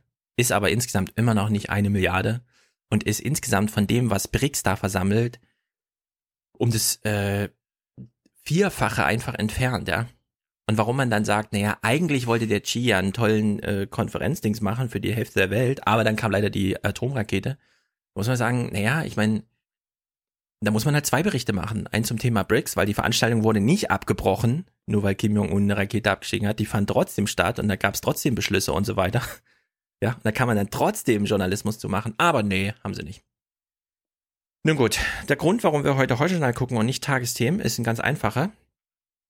Ich wusste an einer Stelle im Vorfeld schon, was drin vorkam, weil auf Twitter schon sehr viel ähm, Gerede darum war. Man hat sich mal über Nordkorea miteinander ins Gespräch gesetzt. Und dieses Gespräch dauerte, sage und schreibe, man glaubt es nicht, sieben Minuten. Christian Sievers hat sieben Minuten mit Herrn Nowak gesprochen. Ist der Christoph Heusken von Gerhard Schröder, der damals die außenpolitischen Geschäfte im Kanzleramt geführt hat. Es ist super interessant. Selbst mir war es ein bisschen lang, was im Grunde nur bedeutet, es war Goldstandardjournalismus im Heute-Journal. Wir gucken das jetzt mal fünf Minuten, weil wir uns damit eine Stunde Podcast zum Thema Nordkorea sparen, was wir sonst organisieren müssten. Ja? Lassen das mal durchlaufen und denken uns die ganze Zeit, fragen uns, naja, lernt der Christian Sievers daraus? Oder hören wir dann, wenn wir tags drauf Nordkorea Kurzberichterstattung hören, ist da schon wieder alles vergessen von dem, was wir in diesem Gespräch jetzt hören? Also ne, Nein, nein, nein, nein, nein, Stefan, wir wissen doch, die gucken ihre eigenen Sendungen, sie lernen selbst dazu, Ja. sie fangen nicht immer wieder beim Null an. Ganz genau. Überprüfen wir gleich mal Thilos steile These. Deswegen ist auch für den Aufwachen-Podcast sehr besonders, aber wir müssen das jetzt mal fünf Minuten am Stück gucken. Es führt kein Weg dran vorbei. Das ist einfach, so muss so ein Heute-Journal ausgestaltet werden. Es ist eine hochbrisante Situation, aus der man so gerne irgendwo den Ausweg erkennen würde. Eine Lösungsmöglichkeit jenseits von schauen wir zu, wie der Diktator weiter an Atombomben baut auf der einen Seite und jetzt müssen wir ihn militärisch stoppen auf der anderen. Wolfgang Nowak war Planungschef im Kanzleramt bei Gerhard Schröder und ist jetzt Politikwissenschaftler. Herr Nowak, guten Abend. Guten Abend. Immer wieder Atomtests, Provokationen Richtung USA, aber auch Richtung China. Nehmen Sie uns doch ein bisschen mit hinter die Kulissen. Mit welchem Kalkül machen Nordkoreas Machthaber all das? Es ist ein sehr geplantes, es ist auch kein Kalkül. Es ist eine Entscheidung, die sie getroffen haben angesichts der militärischen Überlegenheit Südkoreas und der USA blieb Nordkorea keine andere Wahl, entweder in ein Wettrüsten mit konventionellen Waffen einzutreten oder es sich auf Atomwaffen zu beschränken. Und da sie sich wirtschaftlich das Wettrüsten nicht leisten können, setzt Nordkorea auf Atomwaffen, um Jetzt hätte er noch sagen müssen, und weil auch gerade die Atomwaffentechniker aus der Ukraine geflüchtet waren und Arbeit suchten. dann einen Gegner, und das sind immer die USA, äh, abzuschrecken. Das heißt, das ist so eine Art Versicherung auch für das Regime in Pyongyang? Es ist eine Versicherung für den Bestand des Landes und für das Regime, das ja immer damit bedroht wird, dass man es absetzen und vor Gericht stellen will. Äh, Das ist eine Versicherung und äh, andererseits ist es wirtschaftlich auch gar nicht anders möglich. Die südkoreanische Armee ist hochgerüstet, zum Teil mit deutscher Hilfe und die amerikanische auch. Also sie haben gar keine andere Wahl, als auf Abschreibung zu setzen. Herr Nowak, jetzt sehen wir hier in Europa immer diese Bilder aus Nordkorea, die einem teilweise absurd vorkommen. Wie rational ist denn die Führung in Nordkorea? Die ist verrückt. Wie Die rational ist verrückt. eigentlich die, Also die Antwort Herr, ist. Sie, Herr, Herr Sievers, die sind total bekloppt. Die wissen nicht, was los ist. Die müssen wir wegbomben. Genau, das ist die eine Option. Herr Nowak könnte einfach sagen, Herr Sievers, Sie hatten in den letzten fünf Jahren Berichterstattung absolut recht. Das sind die ersten Menschen auf der Welt. Oder antwortet er anders. Korea. Ich glaube, das ist ein Fehler von uns, dass wir sie als absurd vorkommen. Die Führung ist sehr rational, auch was die Propaganda und die Bilder äh, anbetrifft, die sie auch für die eigene Bevölkerung erzeugen. Die Leute sind in Cambridge ausgebildet, in Österreich, in, äh, in anderen Ländern. Das haben studierte Leute, die lesen die, die gleichen Zeitungen wie wir. Es sind keine Idioten, die dort Ja, ich meine, der Kim Jong-un ist in London zur Uni gegangen, ja? Und alle immer so, äh, was, wie? Ich dachte, der war auf dem Mond hier bei diesen komischen Alien-Asiaten oder so. Gezielt äh, ihr Land in eine Position bringen, die die anderen zwingt, mit ihnen zu verhandeln. Das Ziel der Regierung dort ist, eine Atomwaffe zu haben, die miniaturisierbar ist und die man, das klingt jetzt gruselig, was ich sage, falls man angegriffen wird, nach Los Angeles schießen kann. So weit sind sie noch nicht.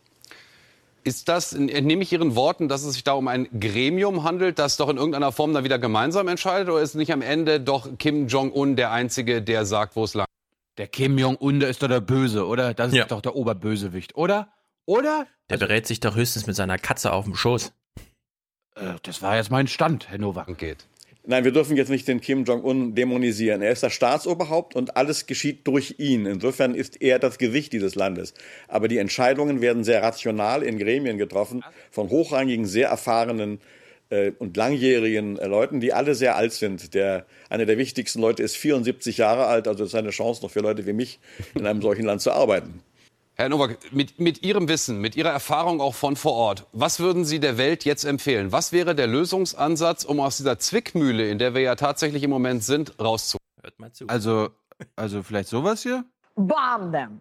Bomb them. Keep bombing them. Bomb them again and again. Oder Wäre was ganz jetzt die, anderes. Die westliche Lösung? Hm? Es ist ein Vorschlag, der schon von Kim Jong-un kurz nach seinem Amtsantritt gemacht wurde und den die Chinesen und Russen jetzt auch aufgegriffen haben. Das heißt, die äh, Amerikaner und Südkoreaner verzichten auf diese Manöver, die sie immer im Frühjahr und im Herbst machen, zu der Zeit, in dem die Ernte ausgebracht oder eingebracht wird. Und damit bedrohen sie das Land, das also immer in Gefahr einer Hungersnot ist diese Manöver auszusetzen und gleichzeitig dann würden äh, die äh, Tests und die Raketentests einzufrieren. Dann müssten Verhandlungen beginnen über einen Friedensvertrag. Es ist ja ein Waffenstillstand. Aber Voraussetzung ist das Ende dieser wirklich leidigen Manöver und das Ende muss dann verbunden werden mit einem Ende des äh, Aufrüstens im Norden. Dann könnte man verhandeln, aber ohne Vorbedingungen. Und man müsste dann bei den Verhandlungen anfangen, die doch sehr hart wirkenden äh, Sanktionen zu lockern. Die Sanktionen lockern, sagen Sie. Im Moment macht die Welt ja genau das Gegenteil. Angela Merkel hat heute mit Donald Trump telefoniert und sich gerade noch mal für härtere Sanktionen ausgesprochen. Zeigt das so ein bisschen die Hilflosigkeit der Politik aus Ihrer Ja, Sicht? Ach, wir machen seit, seit 30 Jahren machen wir San- Sanktionen gegen Nordkorea. Nordkoreaner, die Nordkoreaner sind ein erfahrenes Land, das wirklich fantastisch mit Sanktionen umgehen kann. Da können andere von lernen. Das Land hat erlebt einen wirtschaftlichen Aufschwung, seitdem ich zum ersten Mal 2012 da bin. Also da war, das ist also nicht äh, Sanktionen bringen nichts. Es bringt etwas, wenn man verhandelt und nicht bedroht. Was ich habe mit der, der, einer der wichtigsten äh, Führer dort hat im vorigen Herbst zu uns gesagt, äh, wissen Sie, wir haben zurzeit kein Nescafé, aber daran geht Nordkorea nicht zugrunde. Jetzt sagen Sie, man müsse sich an den Verhandlungstisch setzen, aber Sie haben vorher davon gesprochen, dass dieses Atomprogramm sowas wie eine Grundversicherung für das Regime in Pyongyang ist. Äh, Heißt das also, dass die Atomwaffen, das Atomprogramm am Ende auf gar keinen Fall zur Disposition steht? Es steht zu, äh, zu Beginn der Verhandlungen nicht zur Disposition. Sie haben Misstrauen. Sie haben erlebt, dass Gaddafi seine äh, Waffen abgegeben hat und die Ukraine ihre Atomwaffen abgegeben hat und sie haben dafür äh, Garantien erhalten. Die hat keiner eingehalten. Also das, sie haben, kein Vertrauen in das gegebene Wort der Amerikaner oder des Westens. Es muss ein Prozess sein, dessen Ende, das wollen auch die Chinesen, äh, Südkorea atomwaffenfrei ist und Nordkorea atomwaffenfrei ist. Das ist das Ziel, was sie anstreben. Aber man muss diese Verhandlungen beginnen und sich nicht bedrohen und immer Vorbedingungen machen. Denn sonst drückt nachher Trump auf den falschen Knopf. Was ist Ihr Gefühl? Steuern wir auf einen Krieg zu oder lässt sich das doch verhindern? Ich bin nicht der Auffassung, dass wir auf einen Krieg zu steuern. Das liegt allenfalls, ob Herr Trump den Krieg braucht, um aus seinen Problemen aus, äh, auszubrechen. Wir sollten darauf zustimmen, dass vielleicht die Europäer, die dort ja nicht mit Bomben und sonst beschäftigt sind, und ich denke hier an uns Deutsche und an die Franzosen, dass wir eine Rolle übernehmen könnten, zu moderieren. Wir haben es ja mit dem Iran geschafft und es müsste also auch dort zu schaffen sein. Ja, dieser Herr hieß Wolfgang Nowak und ihr könnt ihn alle verabschieden. Wir werden im inneren Mainstream nie wiedersehen. Vielleicht gibt's mal in Deutschland vom Hintergrund, ja, aber Tagesthemen heute Journal. One Trick Pony, würde ich sagen. Naja, da war jedenfalls alles drin, ja. Bis hin zu, ja, der Trump ist tatsächlich irre. Das finden nicht nur wir alle hier im Westen und lachen über ihn, sondern das findet auch der Kim Jong-un. Deswegen lässt er sich da gar nicht drauf ein wenn da jemand kommt mit, ja, wir wollen Verhandlungen, aber das eigentliche Verhandlungsziel muss gleich am Anfang äh, stehen und so. Dass Herr Nowak das genauso sieht wie die Bundesregierung, hören wir gleich. Mach erstmal nochmal, mach erstmal nochmal deinen Teil zu. Ja, also tags drauf, deswegen nur, ja, tags drauf eine kleine Kurzmeldung. Nordkorea hat einen weiteren Raketentest angekündigt. Drohgebärden und Provokationen gab es heute von mehreren Akteuren, trotz aller internationaler Appelle zu Verhandlungen und für eine friedliche Lösung. Der UN-Botschafter Nordkoreas drohte den USA mit so wörtlich weiteren Geschenkpaketen. Als Reaktion auf den jüngsten nordkoreanischen Atomtest setzt Südkorea seine Militärmanöver fort. Und US-Präsident Trump kündigte weitere Rüstungsgeschäfte mit seinen Verbündeten Japan und Südkorea an. Sehr gute Vorlage. Das, was, das, was sie gerade gesagt hat, das passt doch perfekt. Mit Herrn Jung an.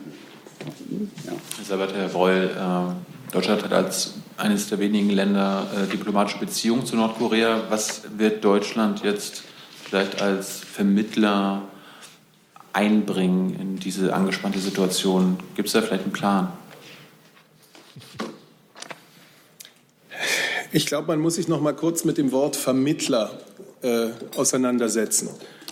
Es ist ausschließlich Nordkorea und die Führung in Nordkorea unter Präsident Kim, die diese Provoka Provokationen zu verantworten hat. Ausschließlich, hat er gesagt, ne? Während wir selbst in der Kurzmeldung nochmal gehört haben, einen Tag später, ja, Südkorea hat darauf reagiert, indem sie die Manöver fortsetzen und Amerika hat gesagt, also ihr wollt Waffen, kein Problem, ihr müsst uns nur ein paar Milliarden geben. Und deswegen kann es nicht so sehr um Vermittlung gehen, sondern es kann darum nur gehen aus unserer Sicht, dass wir, wie andere Staaten auch, uns in die Geschlossenheit der Staatengemeinschaft einreihen und dafür arbeiten, dass auf der Ebene der Vereinten Nationen diese Geschlossenheit sich auch in, in konkreten und klaren Beschlüssen niederschlägt. Nur zum Verständnis, Sie sehen keine amerikanischen Provokationen gegen Nordkorea, sondern nur nordkoreanische Provokation an die Welt. Ja? Es ist Nordkorea, das das internationale Recht mit Füßen tritt. Wir haben hier über einzelne Äußerungen aus den Vereinigten Staaten gesprochen. Wir haben hier ganz klar für die Bundesregierung äh, dargelegt, dass es aus unserer Sicht nur um eine friedliche, diplomatische, politische Lösung des Konfliktes gehen kann. Und Alles klar? Also aber angesichts dieser Aussage, dass Sie nur einen friedlichen Weg sehen, wie, äh, warum, warum, kritisieren Sie dann nicht den US-Präsidenten, der gestern nochmal bekräftigt hat, äh, die USA zu verteidigen mit der vollen, ich zitiere, mit der vollen Bandbreite der zur Verfügung stehenden diplomatischen, konventionellen und nuklearen Kapazitäten. Also der US-Präsident droht mit einer eigenen Atombombe gegen Nordkorea. Wie, warum verurteilt die Bundesregierung das nicht? Warum kritisieren Sie das noch nicht mal, wenn Sie an einer friedlichen Lösung interessiert sind? Ich habe für die Bundesregierung, genau wie der Kollege vom Auswärtigen Amt, unsere Position sehr klar gemacht. Sie haben an der nuklearen Drohung von Herrn Trump nichts auszusetzen. Sie haben das nicht zu kommentieren. Sie wollen das nicht kommentieren? Es ist alles schon geschehen. Auch die ja. Bundeskanzlerin hat gesagt, dass sicherlich rhetorische Eskalationen, verbales äh, verbales Eskalieren nicht die Lösung des Problems bringen wird. Das ist, Sie wissen genau, worauf das bezogen ist. So. Eigentlich wollte er sagen, ach Herr Jung, machen Sie mir es echt schwer. Also Merkel die ist heute Morgen fünf Minuten im Kreis gesprungen, deswegen, aber was soll ich sagen? Wir haben leider alles dazu gesagt. Trump ist auch scheiße. Äh, das war also gerade am 4. September, einen Tag später dann, äh, nee, zwei Tage später, am 6. September nochmal, Herr Schäfer war mal da, konnte mal ein bisschen freier reden, ne, als Sprecher des Auswärtigen Amtes, beziehungsweise jetzt ist er ja offiziell Botschafter Südafrikas. Ja. Wir feiern alle mal, wir klatschen. In Pretoria lebt sich's besonders schön, in Mhm. Rest Südafrika nicht so schön. Mhm. Gut, hören wir mal zu Bundesregierung zwei Tage später.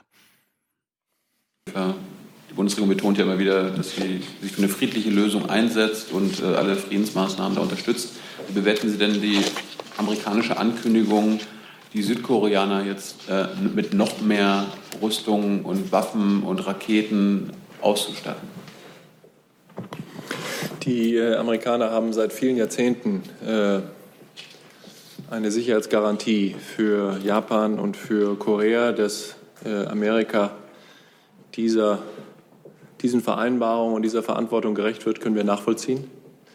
Dass es äh, in den Anrainerstaaten um Nordkorea herum größte Sorgen gibt über das, was geschehen kann, wenn der Kurs der Eskalation, der seinen Ausgang immer nimmt, äh, in Nordkorea fortgesetzt wird. Und wenn es dann tatsächlich zu kriegerischen Auseinandersetzungen kommen sollte oder gar zu echten Raketenangriffen auf menschliche äh, Ziele, äh, dass die in größter Sorge sind, können wir, weiß Gott, gut nachvollziehen. Wir in Deutschland, wir in Europa haben äh, generationenlang äh, im Kalten Krieg mit dieser Art von Bedrohung leben müssen. Und jeder von uns hat eine Vorstellung davon, wie es ihm dabei persönlich und wie es dem Land äh, gegangen ist. Und deshalb ist es, ist es ähm, richtig, äh, dass wir verstehen können, dass äh, es die Bedürfnisse nach mehr Sicherheit gibt und dass das auch seinen Ausdruck findet darin, dass man versucht, geeignete Verteidigungsmaßnahmen zu ergreifen, zum Beispiel mit Systemen, die ja wohl von den Amerikanern äh, Südkorea geliefert werden, mit denen äh, Raketen vor ihrem Einschlag abgefangen werden können.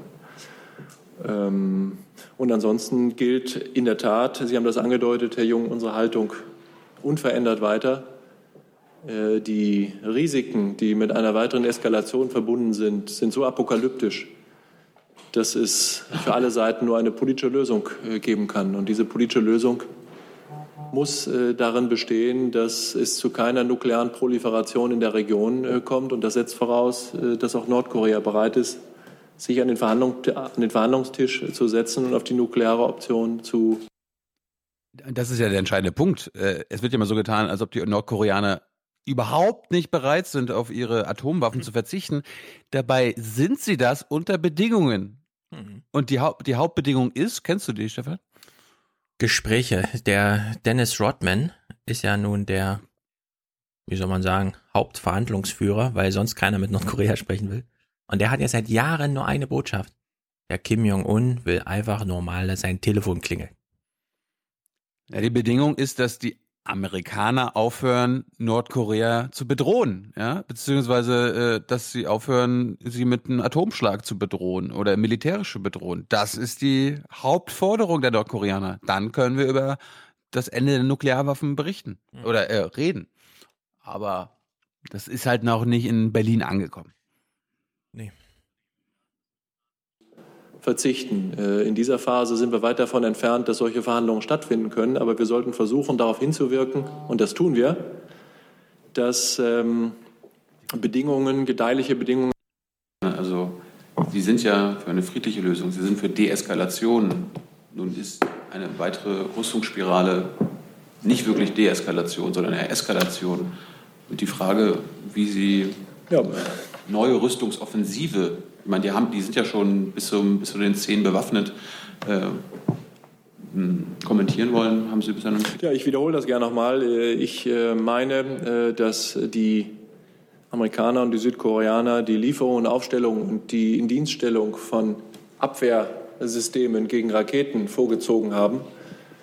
Da kann ich beim besten Willen jetzt nicht erkennen, weshalb das von uns zu kritisieren wäre. Und ansonsten, gerade mit Blick auf unsere eigenen historischen Erfahrungen, aber auch mit Blick auf die Erfolge von äh, Ostpolitik, äh, Abrüstungsinitiativen und äh, dem Versuch der Deeskalation äh, gilt, was ich gerade gesagt habe.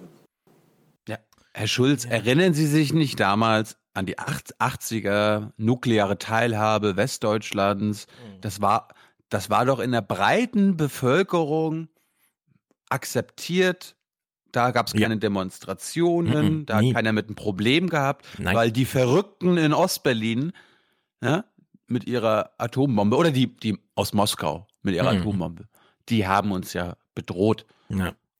Da hat kein Westdeutscher gesagt, nein, das ist falsch. Ich finde es auch gut, wie Schäfer einfach sagt, naja, das sind ja alles nur Verteidigungswaffen, die da aufgebaut werden, so als gäbe es Möglichkeiten, solche interkontinentalen Atomraketen abzuwehren, nur weil die Amerikaner es jetzt vor fünf Wochen mal geschafft haben, eine unter Idealbedingungen abzuschießen, während sie genau Ja. wissen, wenn da solche Raketen fliegen, sind das immer gleich zehn Sprengköpfe, die so querbeet irgendwie vom Himmel fallen. Völlig absurd. Ich meine, das Szenario liegt wirklich ganz klar da. Falls irgendwann mal Nordkorea angegriffen wird, schießen die ihre, wenn sie es soweit hinbekommen, ihre einzelne Atomrakete, die sie haben, auf äh, Seoul. Dann sind 10 Millionen Menschen tot. Dagegen kann man dann gar nichts machen in dem Moment. Und jetzt muss man irgendwie mit dieser Situation klarkommen. So, dass Nordkorea irgendwen angreift, das, also das ist völlig ausgeschlossen, weil dann ist wirklich klar, wie es für Nordkorea aussieht, ja? Also, ich wollte gerade sagen, das ist doch Hanebüchen. ja.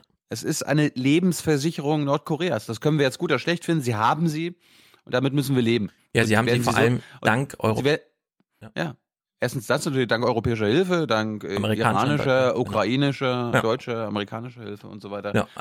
Aber solange zum Beispiel auch Deutschland nicht dafür sorgt, dass es vielleicht gar keine Atombomben mehr auf der Welt gibt und dass wir die nach und nach loswerden, sodass man den Nordkoreanern sagen kann, hey, also wir geben unsere auf, wenn ihr eure aufgebt. Ja. Hm. Ja, also ich habe den The Daily Podcast vom letzten Mal verlinkt, in dem durchgekaut wird mit den Journalisten. Das ganze Wissen, was die Nordkoreaner jetzt haben hinsichtlich Atomwaffen und Atomraketen, kommt aus der Ukraine.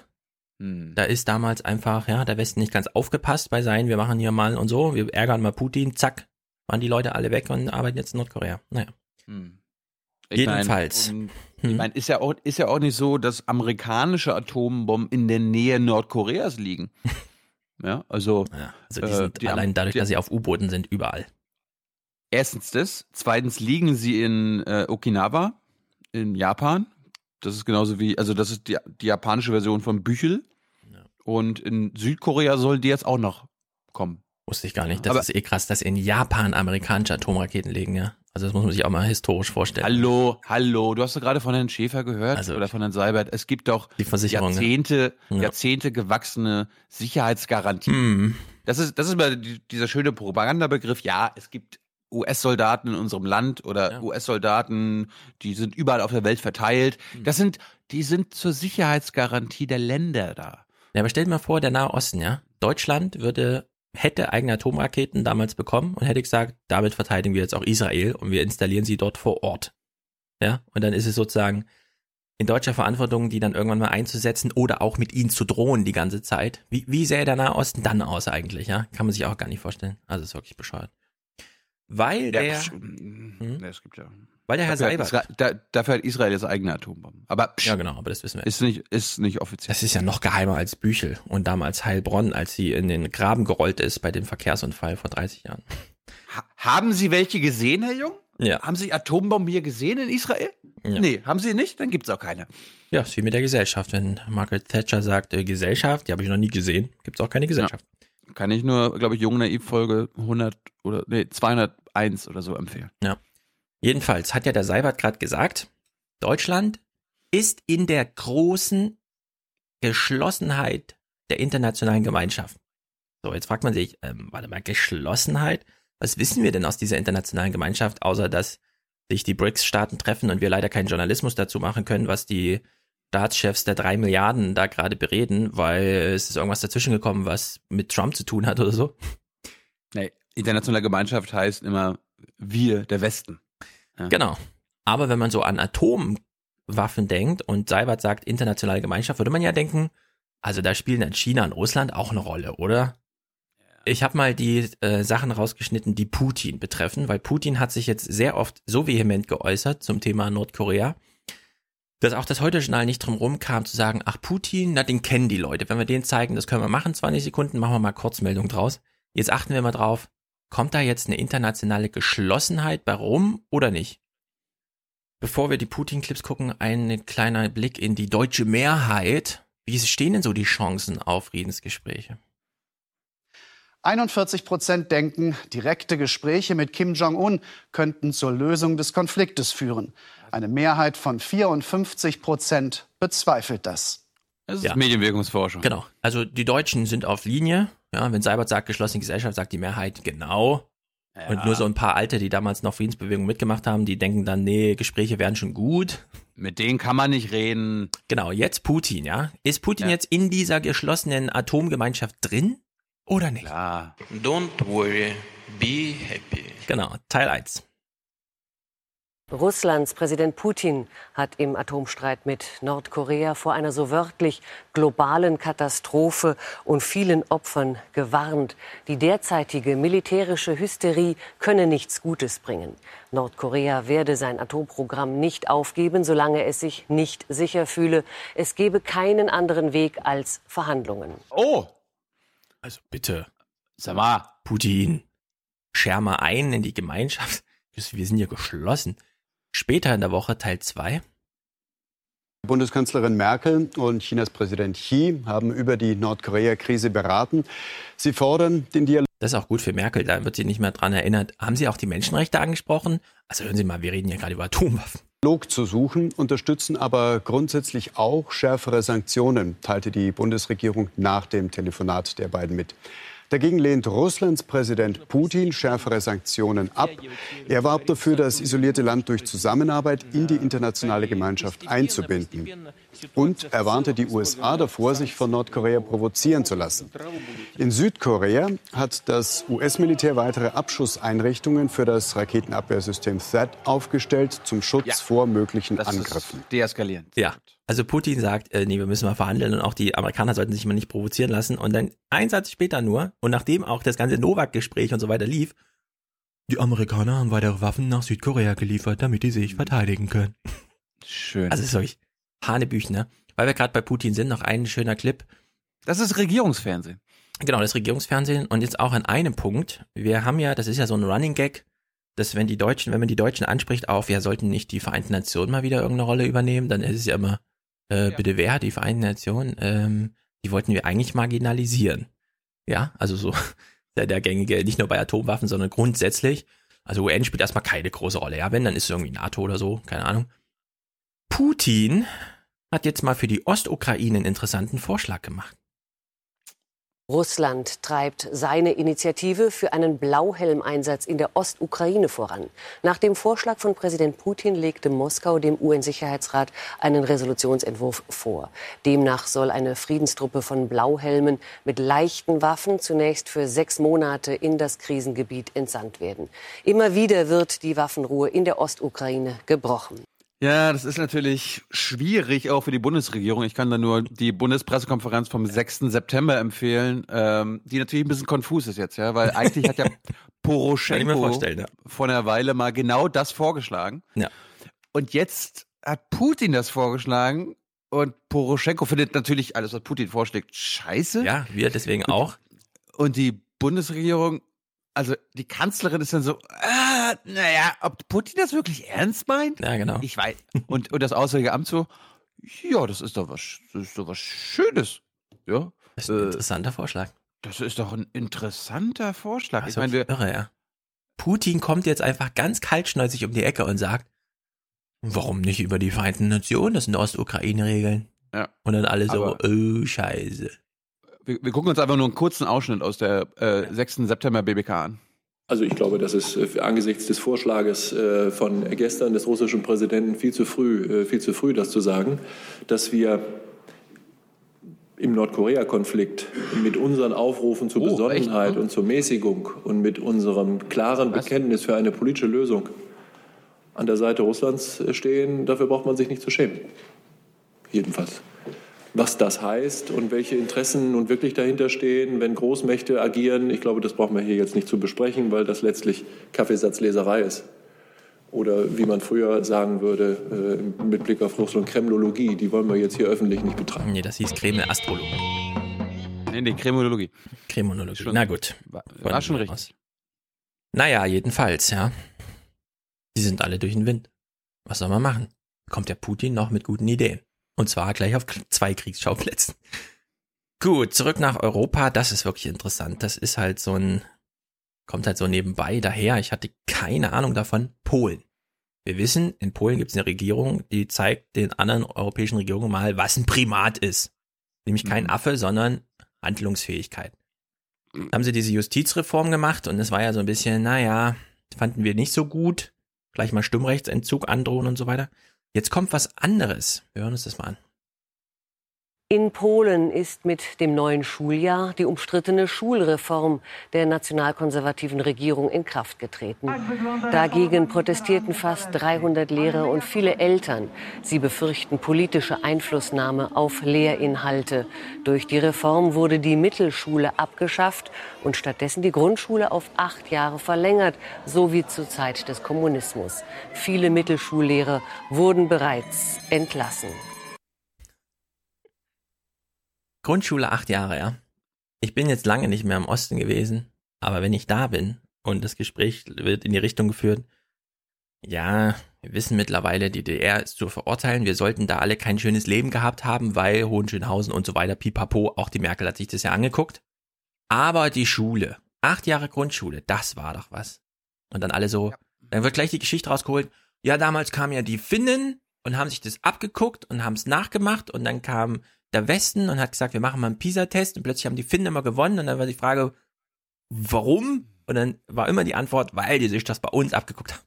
Jetzt kommen die Polen einfach und sagen, wird mehr, Leute? Nee, nee, nee, Acht nee, nee, das war, das, nee, das war doch perfekt damals, um nicht zu sagen, okay, wir gucken uns jetzt mal an, wie das damals Genau, in, in der DDR gut gelaufen ist, hat man aber gesagt, Genau. okay, äh, wir haben, nee, die Finnen, die sind doch so gut. Ja, ganz da, genau. da orientieren wir uns mal dran und vergessen einfach, dass die Finnen sich an dem DDR-System Ja. orientiert haben. Ja, da gibt's eine ganz große Kränkung im Osten, was das Schulsystem angeht. Und die Polen machen das jetzt einfach. Und ich frage mich ehrlich gesagt, wie wäre das in, in der ehemaligen DDR, ja? Wenn jetzt so ein Bodo Ramelow einen Wahlkampf macht und sagt, mit mir acht Jahre Grundschule. Ich wette auf absolute Mehrheiten, ne? Bei solchen Sachen. Nee. Wenn die nur mutig genug wären. Doch, doch, das ist irgendwie, das ist immer noch so tief verankert. Dieses acht Jahre Grundschule und Schule war gut. Naja, wir lachen lieber über Polen. Aber in dem Fall würde ich sagen, hier zeigt auch wirklich mal, ja, in, in, der deutsche Wahlkampf ist ja so, ja, aber der Koalitionsvertrag wissen sie und ah, aber die Globalisierung wissen sie und so. Sie können da gar nichts machen. Genau, dann ist es auch noch Ländersache mit irgendwelchen Zeug. Und in Polen kann man mal wieder sehen, in Amerika übrigens auch, nee, so ein politisches Zentrum kann tatsächlich was entscheiden und es wird dann auch gemacht und es hat einen echten Einfluss auf das Leben. Und in dem Falle, glaube ich, sagt nicht eine Mehrheit, dass das irgendwie scheiße ist, was da gerade passiert. Nun Ja, gut. der, der, die Motivation der polnischen nationalkonservativen Regierung ist eine andere. Ne? Ja, das ist ja dann, steht dann auf Seite zwei von diesem ganzen Unterfangen. Das interessiert die Mehrheit, wie wir wissen, nicht. Also es gibt Also- jetzt wieder irgendwelche, es gibt ja wahrscheinlich ja, wieder ja. Hörer, die sagen, du hast jetzt äh, das, was die polnische Regierung da gemacht hat, total gut gefunden. Ja. Unkritisch eingeordnet. Ja, aber das ist immer so, ein- da muss man halt in die Lehrbücher gucken und in die Lehrpläne und dann sieht es in Deutschland genauso düster aus, ja. Die Streitereien waren ja auch groß genug mit irgendwelchen Wirtschaftslehrbüchern, Geschichtslehrbüchern und sonst irgendwie. Das hat man da Relativ- überall. Diese Relativierungen immer. Ja. Mann, Mann. Da wird's pervers. Da, da Der wird's Diesel. pervers. Da, da wird's pervers. Ja. Beim Diesel nur ein kleiner Clip. Vielen Dank. Am Anfang der Sendung haben wir ja Lob dafür bekommen, wie wir die Dieselberichterstattung machen. Es gibt Du meinst- irgendwie nicht weiter was zu sagen, außer kleine Witze meinst- abzuspielen, die allerdings nur unfreiwillig sind. Es gibt den sauberen Diesel. Ja? Ja, genau das meine ich. Ja, es gibt den sauberen Ist Diesel. Ja. eine, Br- es ist die beste Technologie. Brückentechnologie. Die Brückentechnologie. Also wir hören uns das mal kurz an. Die Pointe kommt dann am Schluss. Die Bundesregierung hat den Kommunen zusätzliche 500 Millionen Euro zugesagt, um die Luftverschmutzung durch Dieselabgase zu reduzieren. So sollen Dieselfahrverbote in Städten vermieden werden, erklärte Kanzlerin Merkel nach einem Treffen mit Vertretern von Kommunen und Ländern. Damit wird der sogenannte Mobilitätsfonds auf eine Milliarde Euro verdoppelt. Mit dem Geld sollen Städte unterstützt werden, die besonders von Stickoxidemissionen betroffen sind. Ob sich die Autoindustrie an der Aufstockung beteiligt, ist noch unklar. Bitte? Wir wissen alle noch, wie Merkel bei RTL stand und meinte, ich war mal Umweltministerin, ich weiß, die Automobilbranche sagt immer, dass sie irgendwas nicht kann und werden wir belogen, aber was soll man machen? Und jetzt sagen die, warte mal, wir sollen hier 500 Millionen zahlen? Seid ihr verrückt? Ab sofort heißt das bitte, es ist unsicher, ob wir uns beteiligen, ja? Und damit ist die Sache hoffentlich vom Tisch kümmern wir uns lieber mal um ein peripheres Problem des Diesel. Mönchengladbach. Hm? Ich, wollte, ich wollte nur anmerken, diese Summe, die dann Merkel versprochen hat, ja. äh, ist eine Luftnummer. Ja, sowieso. Kann man auch wieder am 6. September in der Bundespressekonferenz nachschauen. Wieso genau? Also was ist die Luftnummer? Äh, ja, weil, weil, weil sie sagt, sie hat gesagt, ja, das kommt aus dem aktuellen Haushalt. Da, da haben wir Reserven. Und, und dann kann keiner sagen, wo das herkommt. Ja, ja, das, das, das läuft, Herr, Herr, Herr Jung. Das läuft. Ja. ja, man darf nicht so genau hingucken. Eine Milliarde fällt immer noch mal ab bei 100 Milliarden Überschuss. Die Frage ist natürlich, wenn jetzt 70 Städte so betroffen sind, dass da ernsthafte juristische Konsequenzen drohen, was ist dann eine Milliarde wert, ja? Schon eine Milliarde durch 70 geteilt und gefragt, wie viel, wie viel Gleismeter können wir dafür für eine Straßenbahn bauen? Dann hast du das Ding schon wieder erledigt. Ich meine, im Vergleich zu Norwegen, ja. Oh ja. Also der, der Mobilitätsfonds da, da ist Deutschland ja führend. Ist ja nicht so, dass Norwegen da zehnmal so viel Geld reinsteckt, ja. Und die haben ja aber, äh, na gut, ja, aber die haben auch zehnmal mehr Einwohner darum. Ja. Und wenn, wenn die Bundesregierung sagt, wir stecken da jetzt Geld rein und fragen Sie mal nicht so nach, wo das herkommt, ne?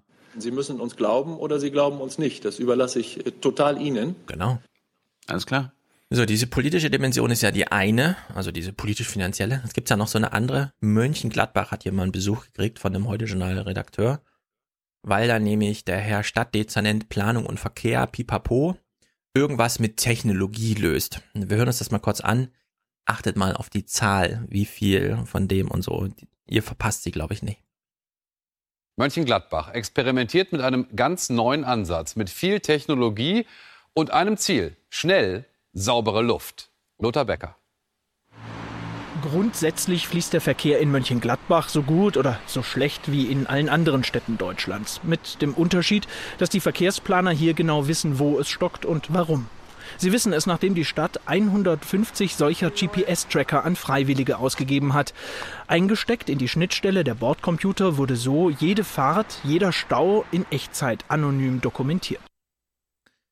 150. In Mönchengladbach leben irgendwie 230.000 Menschen oder so. Ich habe da immer ein bisschen Mitleid, wenn ich das sehe. Das ist- dann noch. Das ist repräsentativ. Ja, also ich habe dann, ich, ich denke dann immer wirklich, Leute, 150 GPS-Träger, die in Echtzeit irgendwas machen, ja, habt ihr euch mal überlegt, wo die Google Maps-Daten so aktuell immer herkommen? Google hat alleine in Mönchengladbach wahrscheinlich 100 mehr Echtzeit-Datenlieferanten, ja, die, die, die in dem Falle dann nur Google damit versorgen, wo hier irgendwo was ist und so.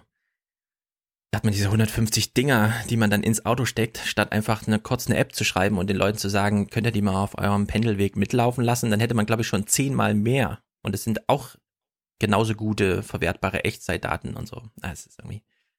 Ich habe da, ich, also mir tut das wirklich ein bisschen leid, wie groß der Rückstand ist, wenn sich eine Verwaltung mal aufmacht und sagt, wir wollen das jetzt mal wissen und wir wissen, es gibt Technologie und die können wir dann einsetzen.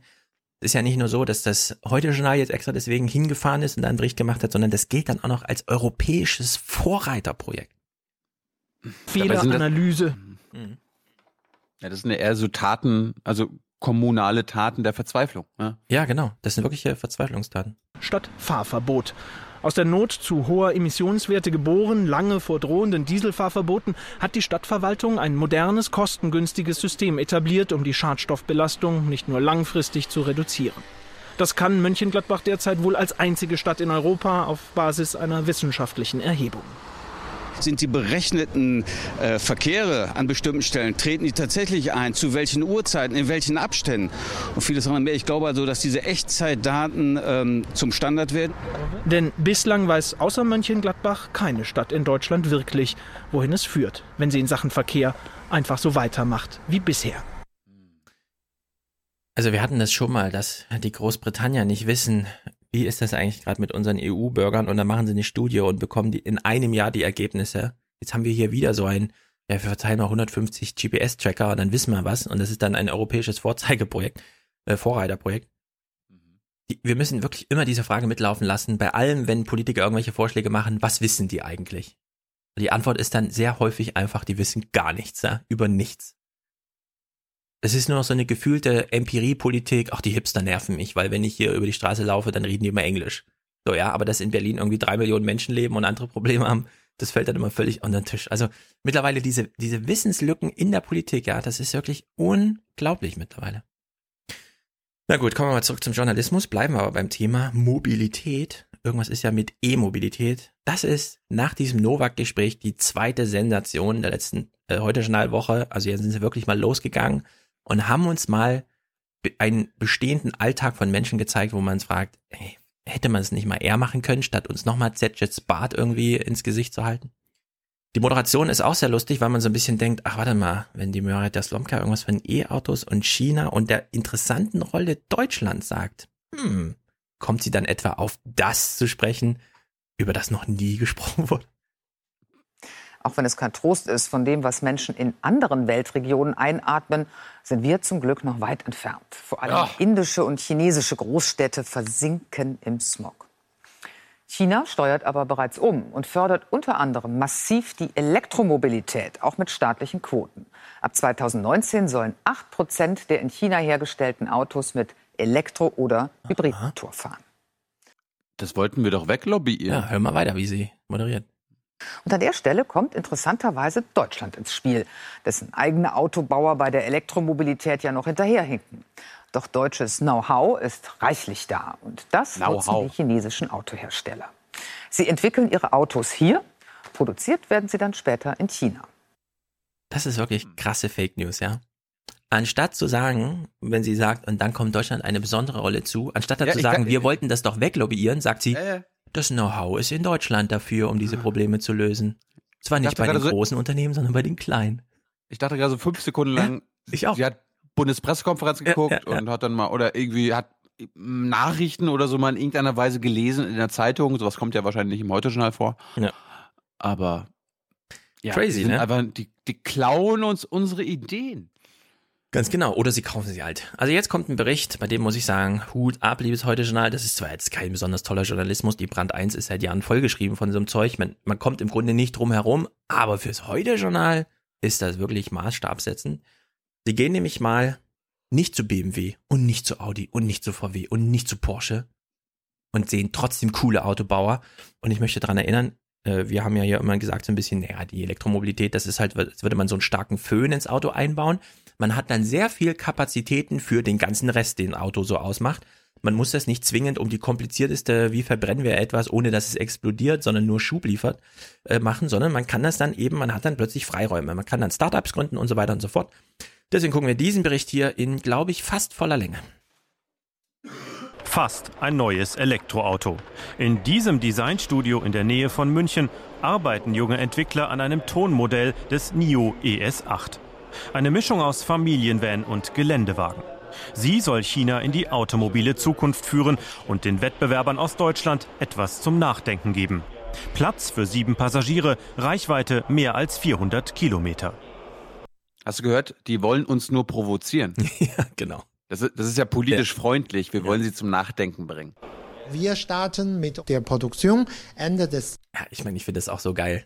Sieben Sitze. Wieso muss erst so ein Startup drauf kommen, dass man mal mehr als fünf Leute in einem Auto mitnehmen will, ja? Dass einfach sieben Sitze mal Standard wären.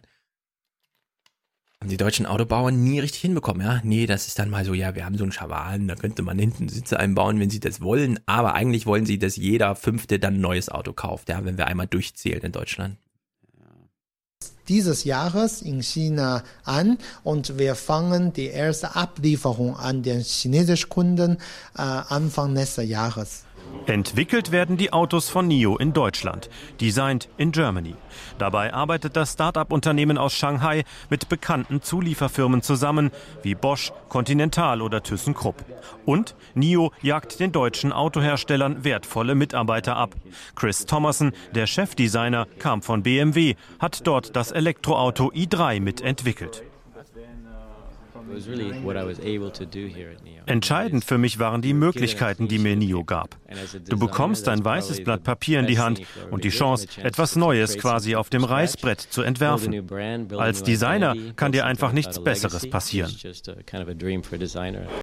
Ich bin gerade echt geschockt, dass er dieses Land verlassen hat. Ne? Bayern ist ein Fünf-Sterne-Land. Und an, gerade angesichts dieser Nähe. Ne? Deshalb gehören Bayern und BMW wie ein Geschwisterpaar unzertrennlich zusammen.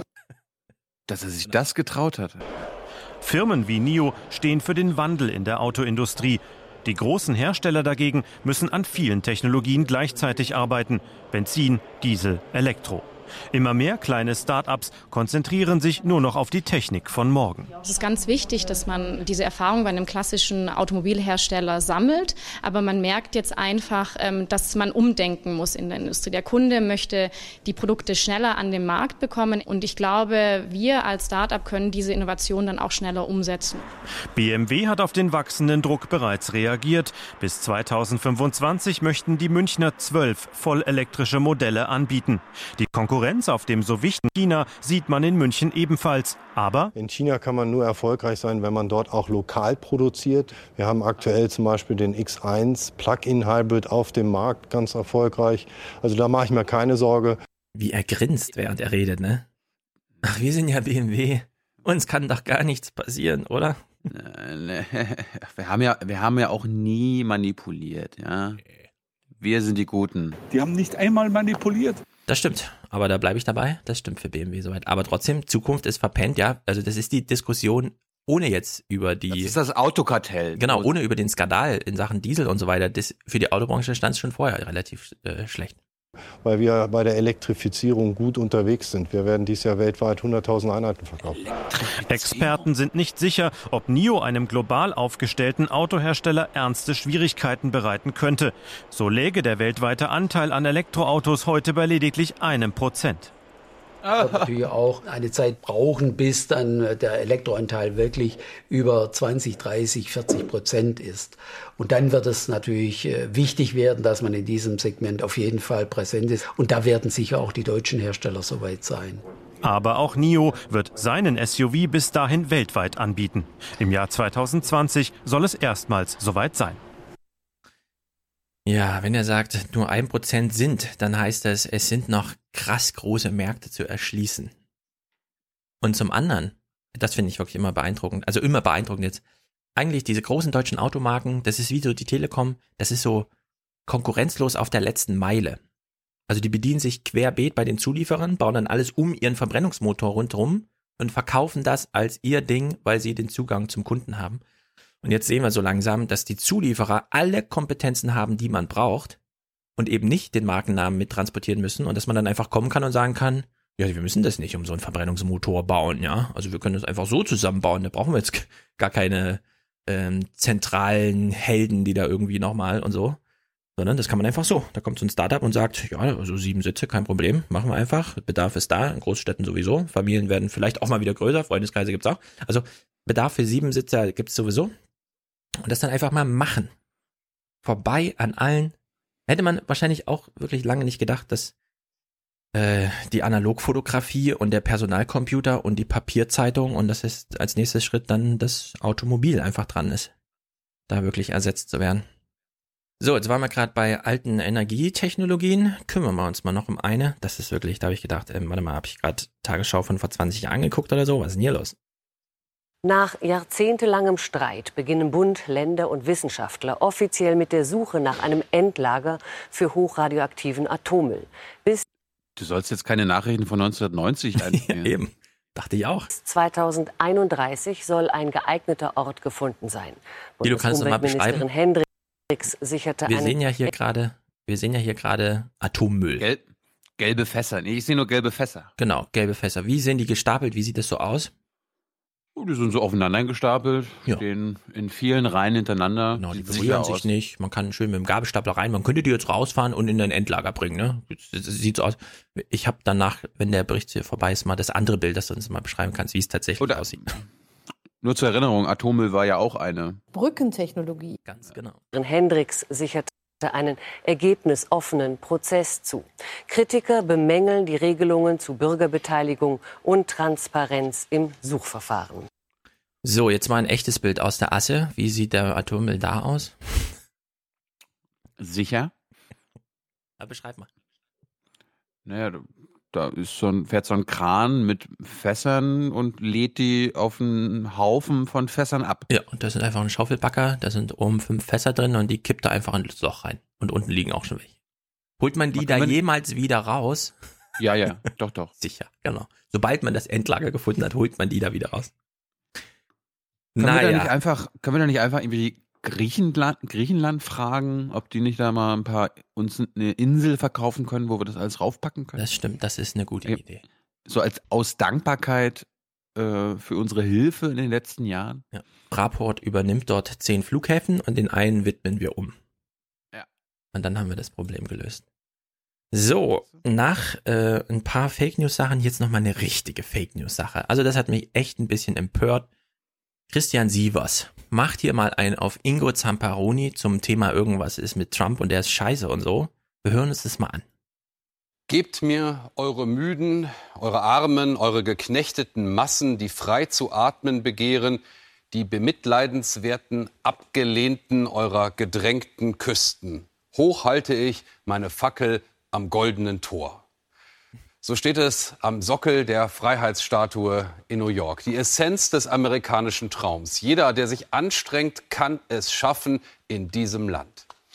Der Traum hat längst Kratzer bekommen und seit heute ist er gerade für die, die ihn ganz besonders symbolisieren, ausgeträumt. Man nennt sie Dreamers in den USA, Hunderttausende Söhne und Töchter illegaler Einwanderer, die ein Programm aus der Zeit von Präsident Obama vor der Abschiebung schützte, weil sie nichts dafür können, was ihre Eltern getan haben, weil sie in den USA groß geworden sind, zur Schule gingen, arbeiten und Steuern zahlen. Heute hat Präsident Trump entschieden, die Dreamers haben keinen besonderen Schutz verdient. Ja, dieses Gesetz, was äh, Obama damals nur per Executive Action machen konnte, weil es keine Mehrheiten gab, weil auch die Demokraten es nicht ganz so richtig und cool fanden. Was? Hatte ohnehin ein Ablaufdatum und Trump hat sich gedacht, hm, pff, kann ich auch vorher beenden. Ist doch Quatsch. Damit hat er eine Debatte angestoßen, die erstmal lautet, naja, ich weiß, dass viele das wollen. Ich komme ja auch aus New York und New York gäbe es gar nicht, falls wir das da anders machen würden, als einfach allen äh, zu Duldungsstatus auszusprechen. Aber wenn Amerika das will, muss der Kongress ein echtes Gesetz draus machen. Die Mehrheiten wären irgendwie da oder so, glaubt er. Na, keine Ahnung. Jedenfalls so ein typisches, Trump provoziert mal wieder die ganze Welt. Wir müssen uns jetzt diesen Bericht nicht angucken. Man kann einfach nur Jenner hören, wie Chuck Schumer, der Demokratenführer, äh, vor zehn Jahren genau auf Trumps Linie hier war und sagte, die haben hier keine besonderen Rechte, nur weil die Eltern das gemacht haben, hier gilt Sippenhaft und so weiter, ja. Also die Zitate liegen alle da. Es gibt dafür keine politischen Mehrheiten, diese, diese Dreamer äh, so ins Land zu lassen, dass man sagt, ihr habt hier Duldungs- und Arbeitsrecht und so weiter und so fort. Trump hat halt einfach gesagt, naja, wenn der Kongress das nicht entscheidet, entscheidet der Kongress halt nicht. Dann hat er eine Executive Action gegen eine Executive Action gemacht. Ein Präsident gegen den anderen. Hat natürlich seine Welle gemacht, ist aber links irgendwie nicht vergleichbar mit diesem, ähm, die Mexikaner sind alles äh, Vergewaltiger und die schmeißen wir dann direkt mal raus, was ja Trump die letzten also Monate jetzt eigentlich gemacht hat, das ganze Land betreffend. Wir hören uns den Bericht nicht an, sondern wir hören einfach nur, wie Christian Sievers uns nochmal so eine Moralinpackung mitgibt am Ende des Berichts und dann überlegen wir mal, ist er eigentlich Fernsehmoderator in Deutschland? Wie ist denn das eigentlich so in Deutschland so? Mal sehen, wie es weitergeht. Auch diese Unsicherheit kann grausam sein. Ach so, die Unsicherheit von Menschen, die so einen halben Duldungsstatus haben und alle halbe Jahre wieder neu zittern müssen, ob sie jetzt das Land verlassen müssen oder nicht und die dann, wenn sie abgeschoben werden nach Afghanistan und zwar sechs Uhr morgens ohne Familie und obwohl sie gar nicht da geboren werden, diese Unsicherheit kann verunsichern und ist nicht gut für die Menschen. Ja. Da wünsche ich mir Journalismus zu. Für Deutschland aber und nicht für Amerika. Es- Solche, Fälle gibt es in Deutschland nicht. Beziehungsweise wenn, dann sind das ganz, ganz, ganz kleine Altlasten, genau. Altlasten, die Das noch ist nicht jetzt- abgearbeitet sind. ist jetzt nicht so, dass das hunderttausende Menschen betrifft. Das haben wir ja bei, äh, bei dieser Monitor-Spezialsendung vor ein paar Folgen, habe ich das eingespielt. Ich habe die genaue Zahl jetzt nicht im Kopf, aber das betrifft hunderttausende. Es betrifft Menschen, Mhm. die hier geboren sind. Ja. Ja, die türkische Eltern haben und irgendwie gerne auch Deutsche werden würden, aber die, Ja. nö. Wir kriegen das dann immer mal mit, weil irgendwelche 14-Jährigen morgens plötzlich nicht in der Schule auftauchen oder Berufsschüler plötzlich abgeholt werden von der Polizei, ja. Dann kriegt man es mal immer mal so mit, aber dass es hier einfach genau das gleiche Problem gibt, in genau dem gleichen Ausmaß.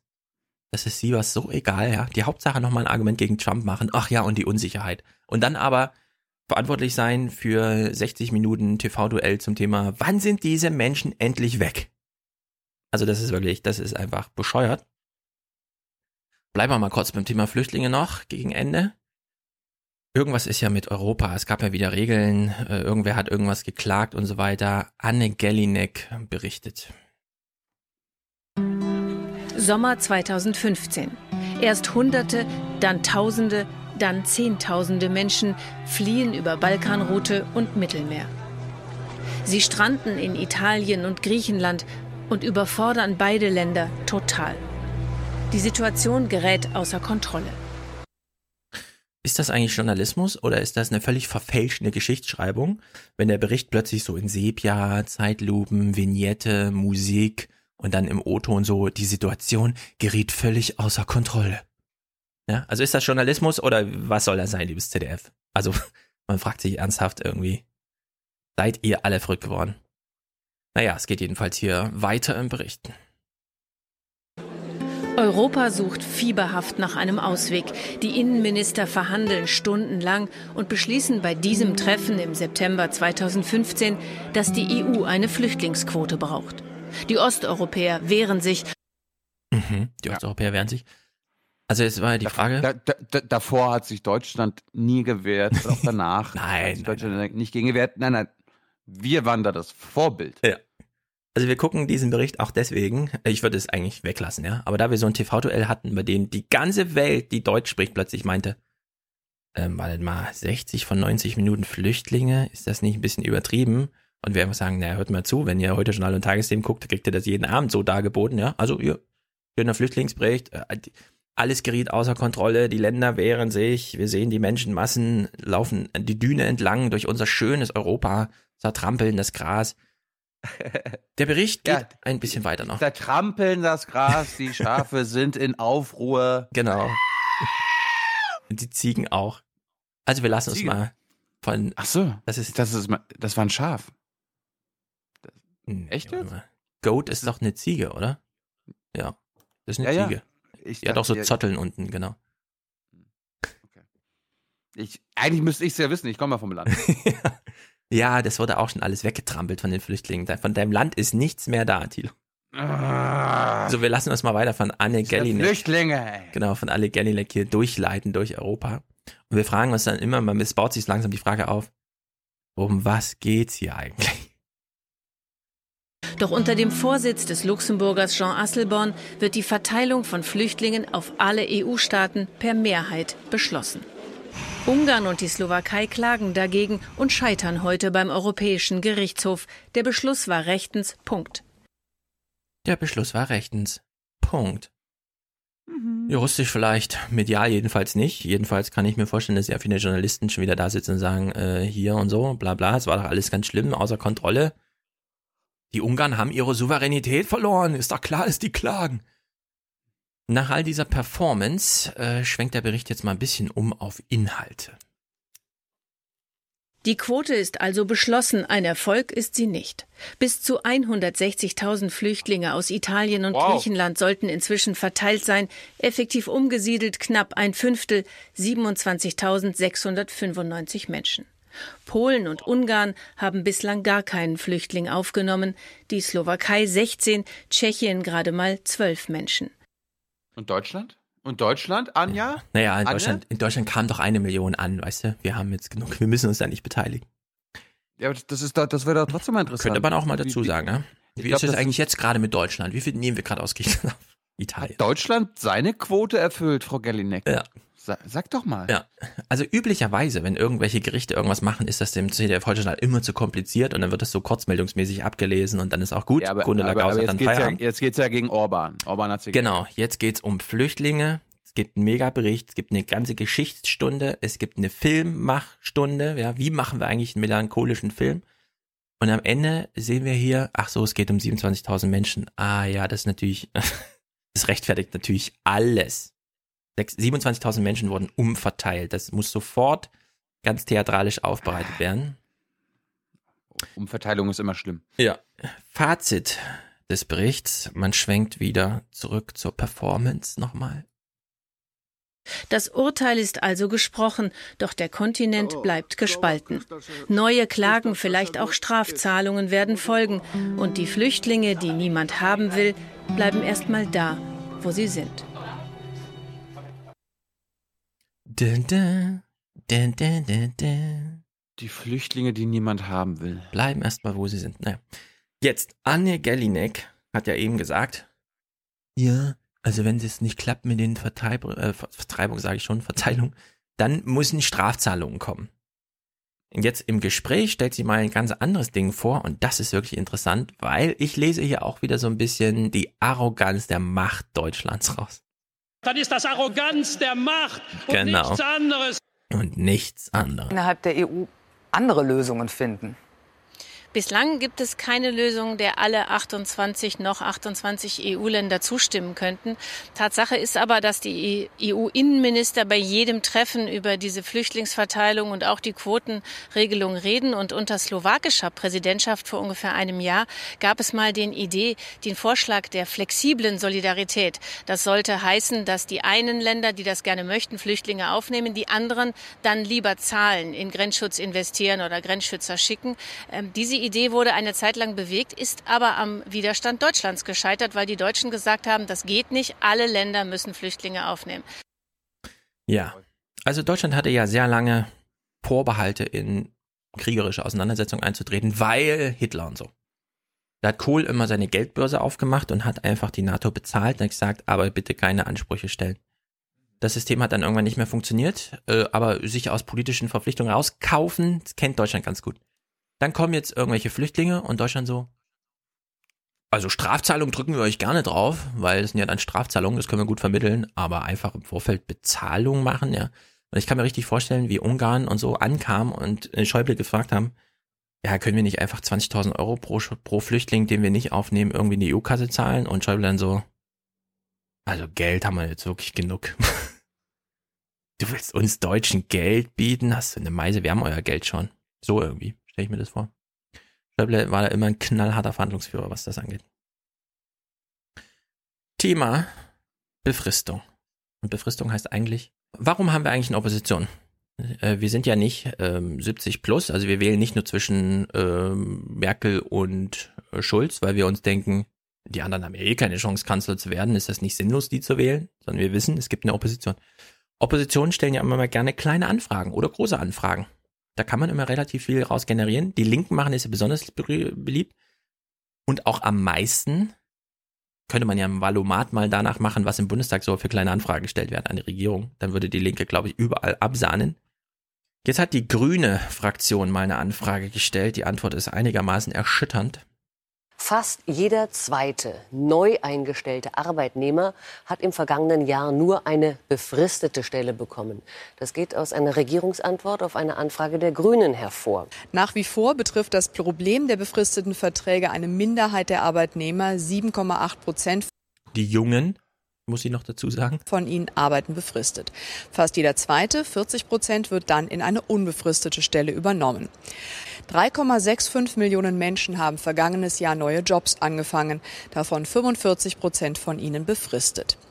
Einigen Menschen mag ein befristeter Job den Einstieg ins Berufsleben erleichtern, als eine Art verlängerte Probezeit sozusagen. Dass jedoch gerade 25 bis 39-Jährige oft nur befristete Stellen haben, werten die Grünen als fatal. Gerade weil es die Zeit sei, in dem die Familienplanung im Mittelpunkt stehen sollte, heißt es von dort. Arbeitsverhältnisse mit Verfallsdatum würden dies aber unmöglich machen. Ach, Quatsch. Ja. Und das, ist der gut für unser Land. richtige Einwand. So eine Haltung. Genau, weil man kann natürlich immer sagen, na ja, aber fast die Hälfte der Befristung, 40 Prozent wird doch dann später übernommen in eine echte äh, Festanstellung. Da muss man aber sagen, na ja, das betrifft aber genau die, die mit, sagen wir mal, 22 bei Bosch einsteigen als Auszubildende, dann sind sie da vier Jahre. Dann kommt es ein Jahr, äh, also kommt ja Probezeit, dann wird man ein Jahr befristet übernommen, weil das kann das Unternehmen sich ja leisten. Und dann, und die Familienplanung wird halt entsprechend hinausgezögert, sagt man sich, naja, das ist sozusagen eine 1A-Risikotransformation. Äh, die Märkte reagieren gerade so und so und mit den Automobilen, da wissen wir auch nicht so genau. Also machen wir lieber mal eine sachgrundlose Befristung noch für drei Jahre und dann kriegst du dein Versprechen irgendwann mal zu 40 Prozent, aber auch nur, ja. Du weißt genau, die Wahrscheinlichkeit spricht eher gegen mich, äh, übernommen zu werden. Und dann bist du irgendwann 32, wenn du dann sicher weißt, okay, das ist mein Arbeitsplatz für morgen und auch fürs nächste Jahr, es sei denn, ich mache irgendwelche Faxen oder so. Und wir haben jetzt in Deutschland zwar wieder eine ge steigende Geburtenziffer, was aber nicht heißt, dass mehr Kinder geboren werden, sondern es das heißt nur, die Frauen zwischen, also im geburtsfähigen Alter von 16 bis 49 oder so, bekommen jetzt insgesamt in ihrer geburtsfähigen Altersspanne wieder mehr Kinder, nämlich 0,2 Prozent mehr oder so, keine Ahnung. Also es ist nur eine statistische Größe. Und die Befristungssachen, die schlagen sich da nieder, äh, dass die Geburtenzahl jetzt nur wieder steigt, weil das Alter der Erstgebärenden äh, mittlerweile auf 30 Jahre gestiegen ist, ja. Das kann man sich einfach gar nicht vorstellen. In der DDR, das, das sind mittlerweile ein Drittel des Lebens Unterschied, ja. Ein Drittel des Lebens ist der Unterschied der Zeitspanne. In der DDR waren es 20 Jahre, in, jetzt sind es hier 30 Jahre, ja. Und da ist man, also die Mehrheit ist mittlerweile in einer Risikoschwangerschaft, wenn sie das erste Kind bekommen. Das sind einfach gruseligste Zahlen. Man müsste im Grunde dieses Geschäftsmodell, was wir hier Deutschland AG nach Afrika transportieren, ja, und dann hätten wir das sofort gelöst mit dieser Schwemme an Menschen, die nach Norden strebt. Kleines Afghanistan-Update. In Afghanistan ist ja immer was los. Alle haben Spaß. Wir gucken den Clip uns nur mal an, damit wir auch ein paar Bilder sehen. Die kann Thilo uns ja beschreiben. Wir sehen zum Beispiel Ausschnitte von der deutschen Botschaft und so weiter, bei der wir wissen, sie funktioniert gerade nicht so gut. Äh, die wurde angegriffen. Die wurde angegriffen. Wir lassen uns mal kurz hier durchleiten. Wir sind nicht mehr Gelegenheitsziele, sondern tatsächlich Angriffsziele. Wir haben weiterhin die Bedrohung durch Sprengfallen außerhalb des Landes, äh, außerhalb der Kasernen. Wir haben weiterhin die Bedrohung durch Raketen- oder Mörserangriffe und durch Innentäter. Die Ru äh, Innentäter. Das ist jetzt ein deutscher Soldat, der sagt, wir sind Angriffsziel. Wie war nochmal der Duktus in der BBK, wenn es heißt Ziele, Opfer und so? Also. Ja, äh, ich glaube, ich glaube, ISIS greift die halt an. Achso, die, die zweiten. Ja, die Taliban nicht. Das ist schon mal eine gute Botschaft. Die bösen Terroristen. Genau, die bösen Terroristen greifen an. Ruinen des deutschen Generalkonsulats in Masari Sharif. Ey, das muss man sich erstmal vorstellen, ne? Das ist das deutsche Generalkonsulat. Es liegt einfach in Schutt und Asche. Also da kann man echt nur noch Steine wegtragen und irgendwo eine Hütte bauen oder so. Da ist nichts mit Reparatur oder sonst irgendwie. Ende vergangenen Jahres versuchten die Taliban, die deutsche Vertretung zu stürmen äh, Moment, die Taliban? Dachte, die sind hier nur noch auf viele afghanisch-staatlicherseits und so. Na gut. Nur wenige Monate später die, die deutsche Botschaft in also. Kabul schwer beschädigt. So, das ist jetzt schon die zweite Einrichtung, um die es geht, ja? Die mit dem großen Krater, weshalb wir keine ordentlichen Handschlagsbegrüßungen mehr machen können in Kabul. Neun Tonnen Sprengstoff explodieren, nur mit sehr viel Glück konnte Schlimmeres verhindert werden. Ich meine, neun Tonnen Sprengstoff, ne? Wie verpackt man das eigentlich? Das ist wirklich, das ist, also das ist ein echter Krieg. Die Deutschen sind in den Fokus geraten, denn die Taliban wissen genau, dass Deutschland in Kürze wählt und Berlin Tote oder Verwundete nur schwer verkraften könnte. Seit diesen Anschlägen informiert das afghanische Außenministerium täglich über die aktuelle Bedrohungslage. Die Taliban führen ihre Sommeroffensive in diesem Jahr brutal und mit großer Konsequenz. Gerade auf ziviler Seite haben wir erhebliche Verluste zu beklagen. In den Straßen von Kabul stehen jetzt Sperren, Lkw sollen nicht mehr ins Zentrum gelangen. Und die Reste der deutschen Botschaft liegen versteckt hinter meterhohen Betonstelen. Die Atmosphäre ist beklemmend, Kabul eine Stadt in Angst vor noch mehr Anschlägen und Attentaten. Also wenn irgendeiner sagt, es gibt da sichere Gebiete oder so, das ist einfach dann, dann weißt du nicht, wovon du redest. Das ist einfach Fake News. Naja, letzter Clip. Äh, Freitag, Freitagsnachrichten bestanden im Grunde nur aus Irma und Erdbeben in Mexiko. Irma wird uns auf jeden Fall noch beschädigt, beschäftigen, weil ich hatte ja schon die Vermutung, dass Harvey Trump das Genick bricht und Irma in Florida, ja. Also das ist wirklich nochmal die Krone auf äh, der Klimaschöpfung, die hier alle in Abrede stellen. Aber ich glaube, dieses würde ja, ich, ich würde ja sagen, dass du mit dem Horse Race aufhörst und wir kurz noch uns mit der Bundesregierung befassen. Also mit Horse Race aufhören heißt jetzt hören oder nachher? Ja. Also nachher aufhören dann. Ah, okay, ja, Ja. alles klar. Gut, wir gucken noch mal ganz kurz in die Bundespressekonferenz, weil ein Thema, was irgendwie anscheinend völlig untergeht, was anscheinend noch nicht mal im Heute-Journal Thema ist. Herr Schulz, du kannst mich korrigieren. Also, ist, da äh, du es gerade aufwirfst, ich stelle dir auch nochmal eine Frage. Ja. Ähm, Thema PC-Wahl. Also im Sinne von, es gibt 650.000 Wahlhelfer in Deutschland, die alle schöne Papierleistungen abliefern und dann gibt's genau einen Softwareentwickler, der seit 30 Jahren nur Scheiße produziert, weshalb das Passwort für den unverschlüsselten FTP-Server Test heißt und per Google auffindbar ist. Und jeder, der das Passwort hat, kann ähm, im Grunde halb Deutschlands äh, Wahlergebnisse korrigieren für die Sofortberichterstattung und das endgültige Endergebnis, falls es nicht zu auffällig verändert wird. Was glaubst du, wie viel Sekunden das Heute-Journal dazu berichtet hat? 500 Sekunden, das war Top-Thema. Ja, null Sekunden.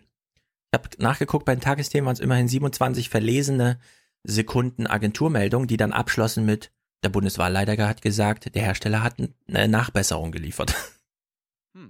Also wirklich, Fake News fängt da an, wo Themen einfach überhaupt nicht thematisiert werden, ja. Und das ist bei PC-Wahl so und das ist jetzt bei Thilos Themenaufschlag auch so.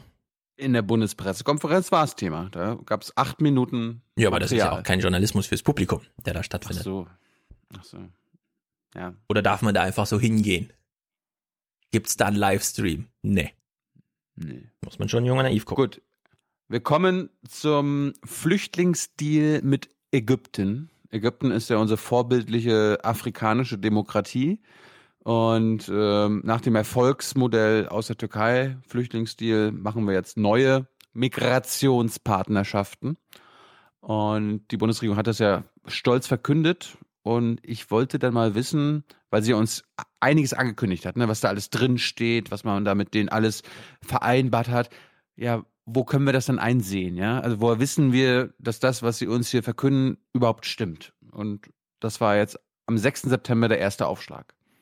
Herr Schäfer, gegebenenfalls Frau Demmer, es geht um den Deal mit äh, der ägyptischen Diktatur, die, was Sie vor ein oder zwei Wochen verkündet haben.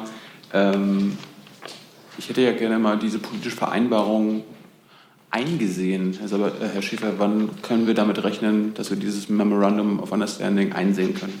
Also von einem Deal mit einer ägyptischen Diktatur. Of Understanding einsehen. Schon wieder. Hm.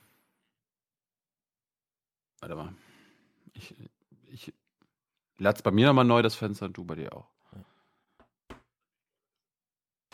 Memorandum of Understanding. Der Konflikt. Herr Schäfer. Jetzt? Gegebenenfalls Frau Demmer, es geht um den Deal mit äh, der ägyptischen Diktatur, die, was Sie vor ein oder zwei Wochen verkündet haben. Ähm, ich hätte ja gerne mal diese politische Vereinbarung eingesehen. Also, aber, äh, Herr Schäfer, wann können wir damit rechnen, dass wir dieses Memorandum of Understanding einsehen können? Also von einem Deal mit einer ägyptischen Diktatur. Wenn Sie da auch immer meinen, äh, weiß ich nichts. Da müssten Sie sich jetzt vielleicht in einer Weise ausdrücken, die für mich äh, verständlicher ist. Da Er will jetzt sagen, das ist kein Deal und das ist keine Diktatur oder was? Ja. Benutzen Sie bitte meine Termini Terminologie, okay? Ja? stecken jetzt wieder so viele Unterstellungen drin, dass ich jetzt gar nicht recht weiß, was Sie jetzt, was Sie jetzt meinen. Es geht um die Sie meinen äh, die Republik Ägypten, nehme ich an. Äh, Und Sie meinen welchen Deal? Deal weiß ich auch nicht. Welche Vereinbarung, welchen Vertrag? diese Migrationspartnerschaft, wo es ein Maßnahmenpaket gibt. Und ja, ich habe von einer Diktatur gesprochen. Ja, ja, okay. Ich- Aber das war jetzt nicht eine Frage, sondern das haben Sie festgestellt, oder wie? Gut, und die Frage ist jetzt? Wo wir das einsehen können. Also ähm, äh, da ist in der Tat beim Besuch des ägyptischen Außenministers, äh, ich glaube, weiß nicht, ob es vor zehn Tagen war, vielleicht war es vor zwei Wochen, Ähm, äh, und äh, am Rande des Gesprächs der beiden Außenminister zu der, zu der Unterzeichnung äh, einer solchen Partnerschaft äh, gekommen. Ob die schon veröffentlicht ist oder ob sie veröffentlicht werden kann, weiß ich so aus dem Stand nicht. Wenn das möglich ist, machen wir es gerne. Würde ich gerne prüfen. Bin ich nicht sicher. Würde ich gerne prüfen. Ich hatte letztes Mal auch noch nachgefragt, äh, für welche Projekte jetzt deutsches Geld fließt. Das wollten Sie auch nachreichen. Äh, Projekte, also ich glaube, die Bundesregierung hat in ihrer Außenpolitik Hunderte und Tausende Projekte. Welche Projekte meinen Sie denn jetzt? Ja, die in diesem Deal okay. vereinbart wurden. Okay, okay, habe ich auch nicht parat, will ich gerne, will ich gerne versuchen. Hm? Also wirklich, Herr Schäfer, wird ein bisschen albern auch. Können Sie es bitte halt nochmal buchstabieren, was Sie meinen? Sie meinen die Ägyptische Republik, ja. oder? Ja. Jetzt sagen wir, ich meine das ägyptische Königshaus, mit dem haben Sie doch ja Abstimmung und so. Ah ja, genau. Gut, zwei Tage später, ähm, wie heißt es? Am vergangenen Freitag, äh, 8. September, ging es dann nochmal weiter. Hat sich erledigt. Dann steht da Jordans nochmal drauf. Ja. Ans Auswärtige Amt, das wurde ja schon am Mittwoch gefragt, aber äh, eine Rundmail habe ich in der Zwischenzeit nicht bekommen. Deshalb frage ich nochmal, ähm, wann veröffentlichen Sie das äh, MOU zum Thema Migration mit Ägypten? Ich glaube nicht, dass das äh, zur Veröffentlichung äh, bestimmt ist. Nun, ich frage auch deshalb, äh, weil die Menschenrechtsbeauftragte äh, der Bundesregierung heute im Zusammenhang mit Ägypten, äh, ägyptischen Internetsperren gesagt hat, Zitat, der freie und ungehinderte Zugang zu Informationen für alle ist eine wesentliche Voraussetzung für ein funktionierendes Staatswesen.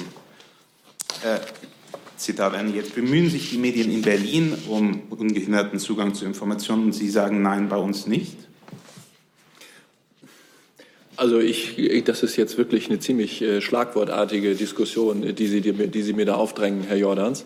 Also selbst in einem demokratischen, rechtsstaatlichen äh, Staatswesen wie Deutschland gibt es Informationen, die nicht für die Öffentlichkeit bestimmt sind. Also äh, wenn äh, irgendjemand meint, wer The Circle gelesen hat, dass totale Transparenz äh, das Glück der Menschheit bedeutet, da gibt es ja gerade auch einen aktuellen Film mit Emma Watson, und äh, Tom Hanks. Wenn das Ihre Haltung sein soll, ist das Ihre. Unsere ist es nicht. Äh, unsere Einschätzung ist, natürlich muss es Transparenz geben, natürlich müssen Informationen verfügbar sein, aber doch nicht alles für alle und überall und jederzeit. Also ich weiß nicht. Es geht mir nicht um Ihre Privatinformationen. Das war der neue Tiefpunkt von Schäfer. Ich habe noch nie sowas Schäbiges gesehen. Also wirklich. Emma Watson nochmal ins Spiel bringen, um Argumente gegen Transparenz zu haben und die Bundesmenschenrechtsbeauftragte äh, als irgendwer zu bezeichnen. In einem Satz. Das ist ja wirklich. Information. Es geht um äh, einen Vertrag, den die Bundesregierung mit einem anderen Land abgeschlossen hat. Absolut. Können Sie Absolut. wenigstens sagen, warum Sie uns das nicht äh, geben? Also ich prüfe das gerne, ich prüfe das gerne nochmal. Es gibt an dieser Vereinbarung überhaupt keine, äh, überhaupt keine großen Geheimnisse. Worum es geht, ist, dass wir, dass wir äh, Ägypten darin unterstützen wollen, dass äh, das Land, äh, das Land Hilfe annimmt, dabei mit äh, Flüchtlingen umzugehen und Migration äh, zu managen. Und zwar auf der Grundlage unserer europäischen Werte. Und äh, in diesem Zusammenhang ist äh, vereinbart worden zwischen beiden Regierungen, dass ähm, es dazu gemeinsame Projekte geben soll. Wir sind da zurzeit in einer Identifikationsphase. Das wird noch ein bisschen dauern und es gibt überhaupt keinen Grund äh, anzunehmen, dass wir das verheimlichen wollen, sondern selbstverständlich äh, stehen wir Rede und Antwort für die Umsetzung dieser, dieser Vereinbarung mit der ägyptischen Seite. Ich habe im Übrigen, wenn ich das noch kurz sagen darf, ich habe im Übrigen Ende August hier ziemlich ausführlich einzelne Elemente dieser deutsch-ägyptischen Vereinbarung vorgetragen, vom Stipendienprogramm für Ägypter in Deutschland bis zur Zusammenarbeit bei der Schleuserbekämpfung, wirtschaftliche Zusammenarbeit, Unterstützung ägyptischer Bildungssektor und so weiter. Also es ist nicht so, dass wir nur eine Überschrift geliefert hätten. Herr Jung dazu. Herr Schäfer, möchte die Bundesregierung dieses MOU veröffentlichen, aber die Ägypter nicht? Also das weiß ich ehrlich gesagt nicht genau. Ich gibt da eine gemeinsame Vereinbarung, dass das eben zurzeit nicht, äh, nicht geschieht. Aber es gibt auch gar keinen Grund äh, für Verschwörungstheorien oder äh, die Annahme, dass es da irgendwelche unlauteren Geheimnisse gibt. Herr Seibert hat genau wie ich vorgestern schon und heute über dieses MOU berichtet. Und das setzen wir jetzt um und das geschieht äh, in voller demokratischer Transparenz. Und das hat uns, wenn ich das noch hinzufügen darf, in Ergänzung zu Herrn Schäfer, das hat uns ja auch nie davon abgehalten, auch an dieser Stelle Kritik zu üben am äh, Zustand der Presse- und Medienfreiheit in Ägypten. Das haben wir hier auch immer getan und das äh, ist also nicht eingeschränkt durch die Tatsache, dass wir mit Ägypten eine Migrationspartnerschaft, eine Zusammenarbeit im Migrationsbereich äh, für sinnvoll und für richtig erachten. Übrigens auch im Interesse der Flüchtlinge und Migranten. Das haben wir uns vertraglich zusichern lassen, dass wir Mhm. weiterhin Kritik äußern dürfen in der Bundespressekonferenz. Okay? Ich kann das übrigens ausdrücklich, Herr Jordans hat ja schon darauf angesprochen, hat auch schon darauf hingewiesen. Was ist das eigentlich für ein geiles Ping-Pong zwischen den beiden hier? Das geht ja wirklich nur hin und her und hin und her. Als hätten sie gegenseitig Angst vor weiteren Fragen, schließen sie nur aneinander an die ganze Zeit. dass äh, die ägyptische Regierung jeden Internetzugang zur Website von Human Rights Watch äh, gesperrt hat. Sind doch nur irgendwelche Leute, Herr Schäfer. Sie haben darauf hingewiesen, Herr Jordans, dass die Menschenrechtsbeauftragte der Bundesregierung das schon kritisiert hat. Das machen wir uns ausdrücklich zu eigen. Zusatz, Herr Jung? Das Problem, Problem ist ja, dass die Bundesregierung mit einer Diktatur einen Vertrag ein, eingeht, von dem wir nur von Ihnen hören. Wir wissen ja nicht, was drin steht, also Sie können uns ja alles erzählen. Und wenn Sie da sagen, dass es da äh, keine großen Geheimnisse gibt, welche kleinen Geheimnisse sollen es denn sein? Jetzt haben Sie wieder äh, das Wort Diktatur in den äh, Mund genommen. Sie meinen die Republik Ägypten, nehme ich an, ne? Ja? Welche, welche Terminologie Sie benutzen, ist mir egal, Herr Schäfer. Ja, ja, aber Sie sind doch hier, um Fragen zu stellen und nicht um Behauptungen aufzustellen. Das ist eine Diktatur, ist ist keine Behauptung. Ist keine Behauptung? Nein. Aber ist auch keine Frage, oder? Nee. Nee, okay. Also lassen wir das vielleicht Es am geht um die besten. kleinen Geheimnisse, die Sie da nicht nennen wollen. Es gibt weder große noch kleine Geheimnisse. Dann, dann, dann machen Sie es öffentlich, Herr Schäfer. Ich habe Ihren äh, Wunsch verstanden, aber auch das ist keine Frage, sondern das ist jetzt eine Forderung. Wir sind hier jetzt in der Regierungspressekonferenz und da werden Fragen gestellt, da werden keine Forderungen aufgestellt und da werden auch keine Behauptungen verkündet. Entschuldigung, dass ich beide unterbreche. Das ist ja keine Diskussionsveranstaltung zwischen Ihnen beiden. Ich glaube, der Wunsch, den Herr Jung hat, ist verstanden worden. Das zögerliche Ansinnen von Herrn Schäfer ist auch verstanden worden. Ähm, lassen wir es erstmal dabei und gucken mal, ob die Bundesregierung sich in den nächsten Tagen anders entscheidet. Sehr gut. Es gibt, Oh es gibt keine großen Geheimni- Geheimnisse, es gibt keine kleinen Geheimnisse, aber es muss geheim bleiben. Ich glaube, mit Schäfer, das war ungefähr so. Anfang des Jahres zeichnete sich ab, dass Messias Martin Schulz nicht funktioniert. Und er dachte sich so, geil, die FDP in der Regierung, dann wird ja Christian Lindner Außenminister und ich kann sein Sprecher werden. Cool. Er war, er war übrigens unter Westerwelle, Genau. wurde er Sprecher im Auswärtigen Amt. Genau, er hat sich zurückerinnert, wie es damals war und hat sich gedacht, geil. Eine FDP mit einem Rechtsruck, bei dem man einfach freischnauze sagen kann, äh, mit dem Königreich Ägypten machen wir die tollsten äh, Essensvorschläge Republik. und äh, Hallo? Republik, genau. Und dann hat er Wind bekommen, dass der Christian Lindner ihn verraten will, indem er Wirtschaftsminister wird. Oder irgend so ein Superminister oder so. Und hat sich gedacht, nö, dann gehe ich, und zwar jetzt sofort. Ich kündige, ich kündige innerlich. Ich bin eigentlich schon in Pretoria im Geiste. Nur noch mein Körper sitzt hier und wehrt alles mit Schlägen, mit verbalen Tiefschlägen ab. Und seitdem geht der Deal nicht mehr durch und der Diktatur geht nicht mehr durch. Und alles ist nur noch, das ist eine Forderung, keine Frage und so. Der ist eigentlich schon abgemeldet, ja? Der Schäfer ist eigentlich schon gar nicht mehr anwesend. Das Bittere ist nur, dass seine Nachfolger bzw. sein Ersatz, sein Ersatzsprecher, die haben, die haben ja gar nichts zu sagen. Im Gegensatz zu Schäfer. Schäfer, da, mit dem kann man sich noch auseinandersetzen. Ja, es wird nur schlimmer, genau. Gut, bevor wir zu den Outros kommen und das Ding hier abschließen, gucken wir mal, was die SPD so alles an Memes kreiert hat. Hey, SPD, habt ihr da ein neues Video? Zeig mal. Hey da draußen. Wie ihr bestimmt wisst, ist am 24. September Bundestagswahl. Und dazu würden wir gerne noch ein paar Dinge loswerden. Das viertwichtigste vorweg. Nein.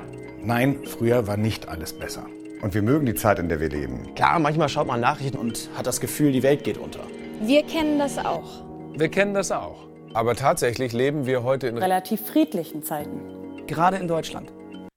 Also wenn ihr euch jetzt fragt, ob da zwischendurch ARD-Gesichter zu Wort kommen und Schauspieler. Wettermann und so. Ja, ja. Mickey Beisenherz oder wie er heißt. Ja. Ist, das Dascha, ist ihr noch? Der, der Sänger? Ja? Googelt das ruhig mal. Aber eins hat sich definitiv Fußballer. verändert. Positionen, egal welche, werden immer extremer. und der Mittelweg immer schmaler. Dadurch ist es viel schwieriger geworden, Richtig von falsch Wahrheit von Lügen? und gut von böse zu unterscheiden. Das drittwichtigste. Wir haben das große Glück, hier in einer freien, Demokratischen Gesellschaft zu leben. Doch Leute, die diesem System schaden wollen uns heute täuschen. Und nennen sich plötzlich patriotisch. Oder besorgt. oder vielleicht auch einfach nur konservativ. Wölfe im Schafspelz. Ist das jetzt dieser äh, Clip hier? Ich will, dass die AfD stark wird. Ich möchte, dass diese Partei stark wird. Schon wieder nur AfD. Wölfe im Schafspelz. Das zweitwichtigste, lasst uns kritisch und wachsam bleiben. Bei all den Lügen und Unwahrheiten, die verbreitet werden. Flüchtlinge schaden Deutschland. Europa ist schlecht. Andere Hautfarben und Religionen sind gefährlich. Alles Quatsch. Alles Quatsch. Es ist schlimm genug, dass Gruppierungen Wie die AfD Pegida, oder die NPD. Oder ähnliche mittlerweile so viel Aufmerksamkeit für ihre Parolen bekommen haben.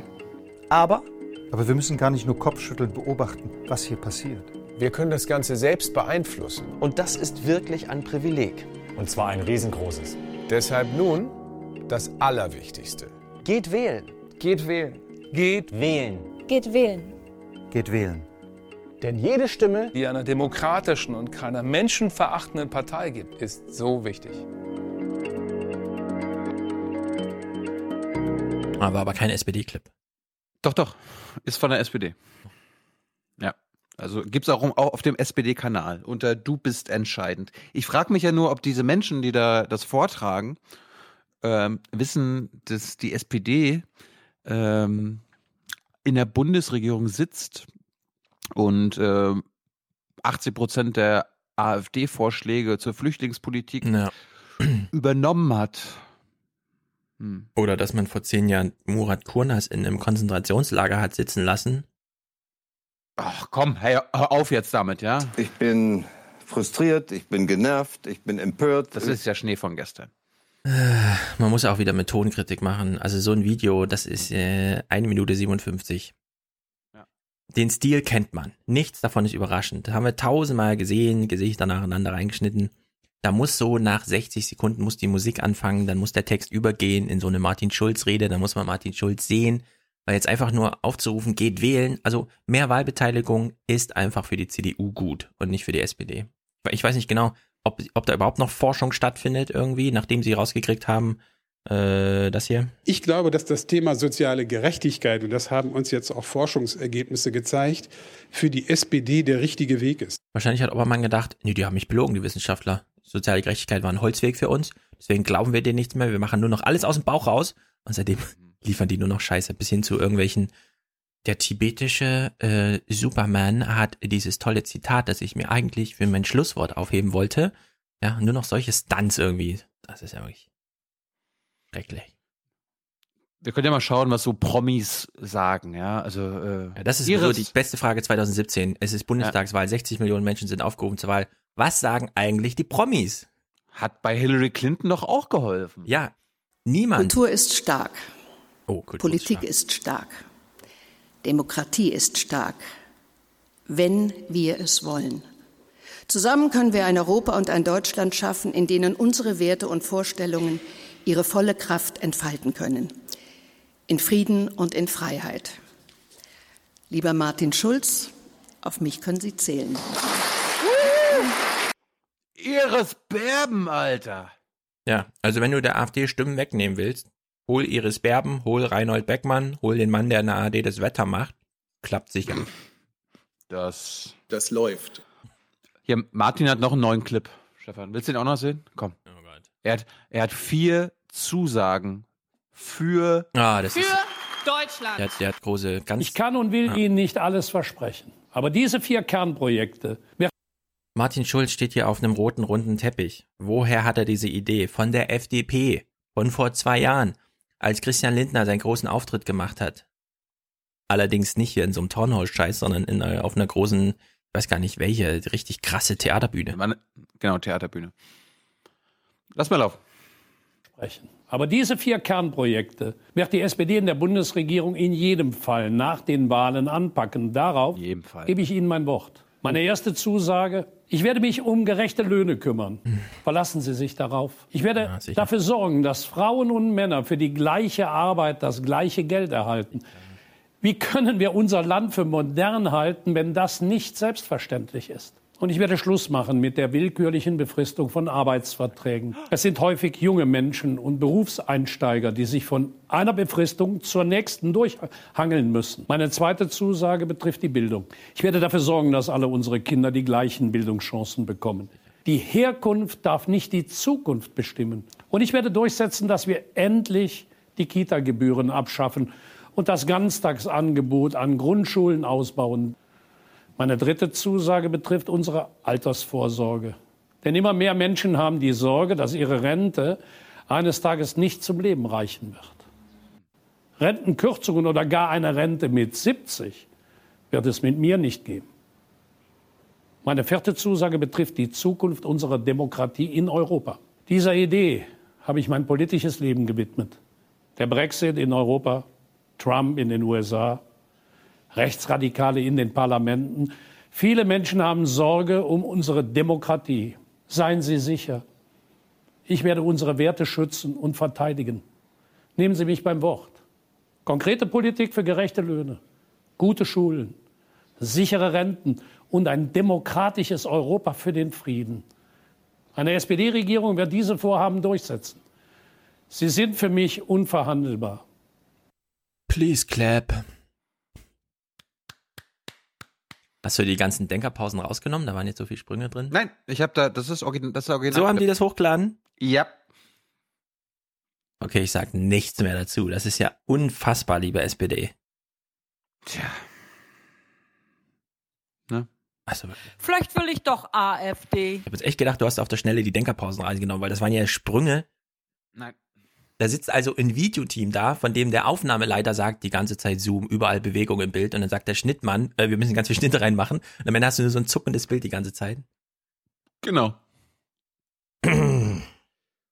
Gut, da wir uns ja vor unserem Kanzlerduell-Folge, also in Folge 231 mit den Wahlwerbespots der Parteien befasst haben und einer, ein Spot hat ja noch gefehlt. Ne? Von der AfD. Und Stefan, du darfst jetzt bewerten. Wie haben sie das gemacht? Hier kommt Alex. Ich habe mich einiges in meinem Leben getraut. Meinen Job an den Nagel gehängt, um Politik zu machen. Für die AfD. Ausgerechnet für die. Besorgte Bürger, Patrioten und junge Wilde. Wirklich nicht leicht, hier einen Nenner zu finden. Warum machst du dir überhaupt so viele Gedanken um Deutschland? Ich war 40 Jahre in der CDU. Die illegale Öffnung der Grenzen, da war mir klar, hier läuft etwas schief. Wenn wir uns jetzt nicht trauen zu sagen, das ist unser Land, wir bestimmen hier, dann wird Deutschland von der Landkarte verschwinden, nicht wahr, Frau Weidel?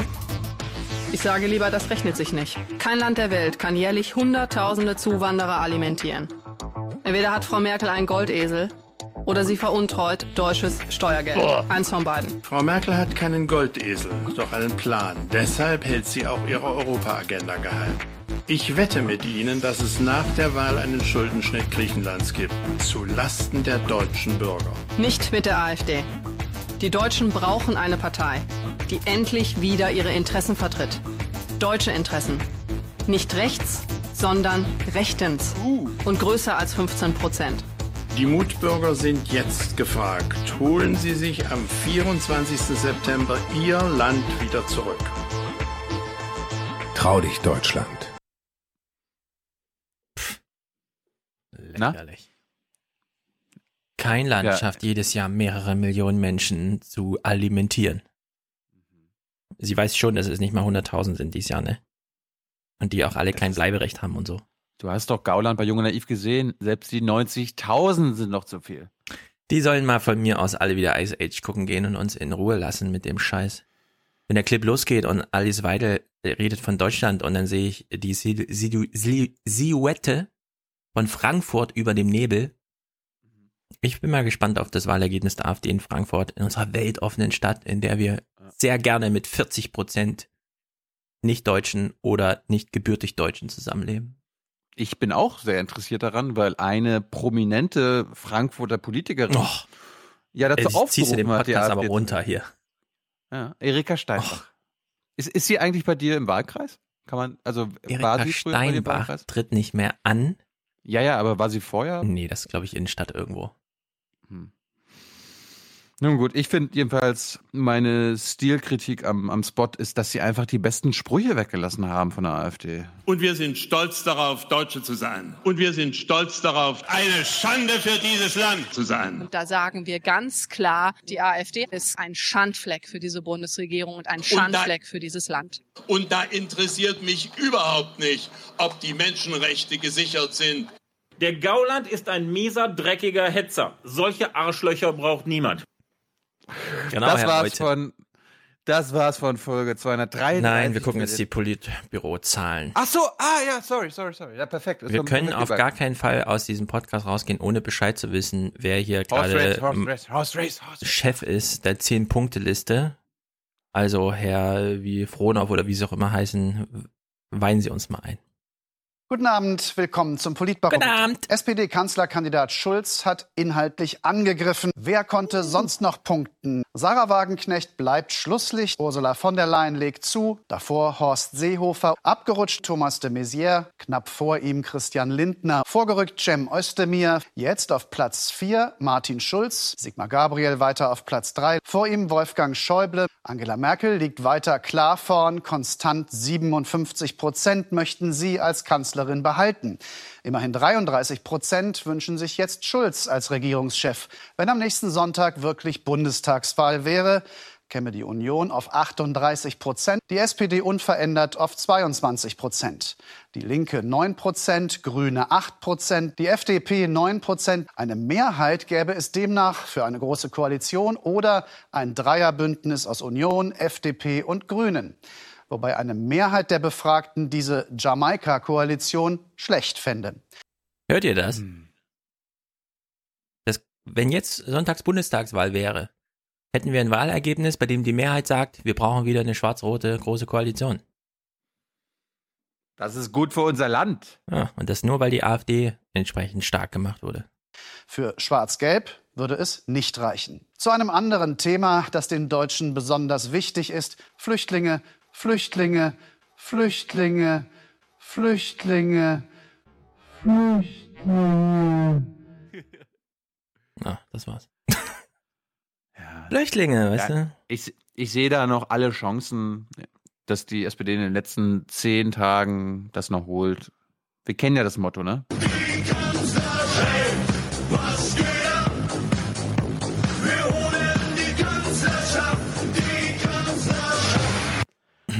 Yes. Das, scha das schafft ihr noch.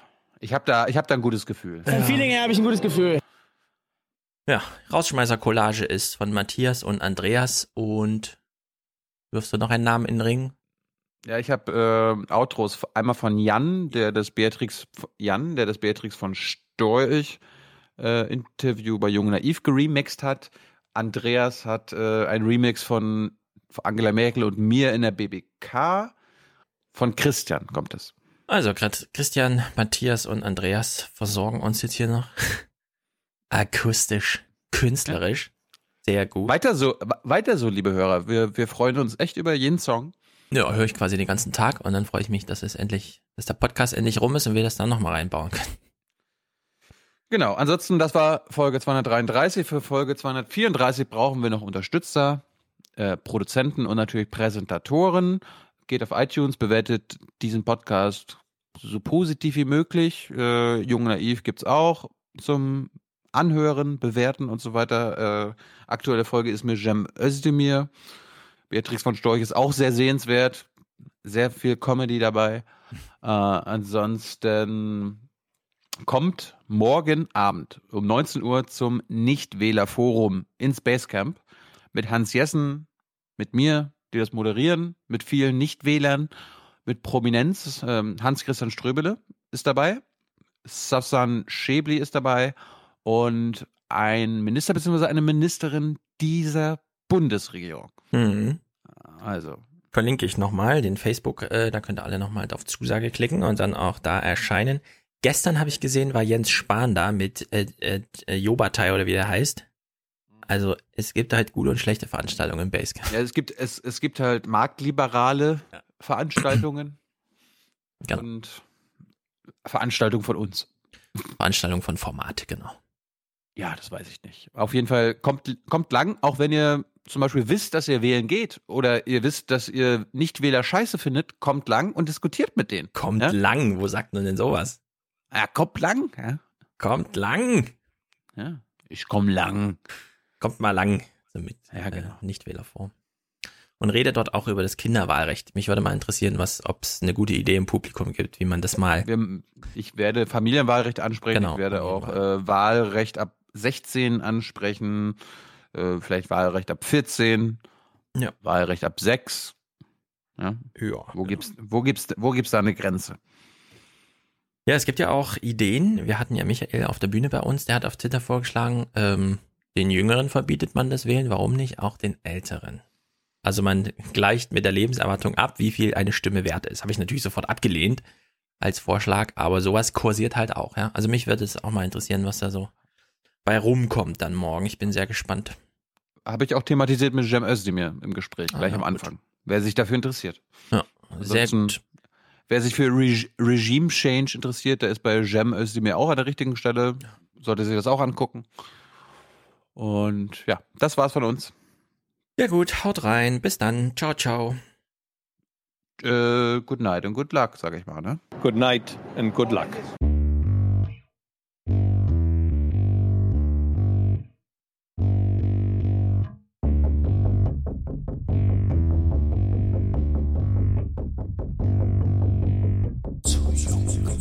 Zum Aufwachen, zum Alten, zum Schlafen, zu jung, zum Aufwachen, zum Alten, zum Schlafen.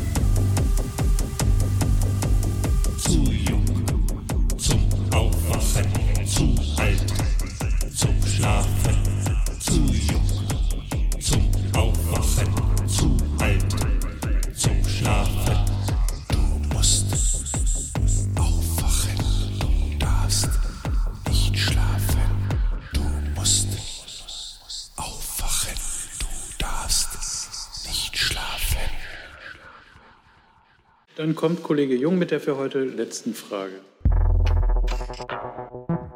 Was machen wir Journalisten eigentlich hier falsch, dass sie uns nur einmal im Jahr in der Bundespressekonferenz besuchen und sich der umfangreichen Befragung stellen? Wie oft hätten Sie mich gerne?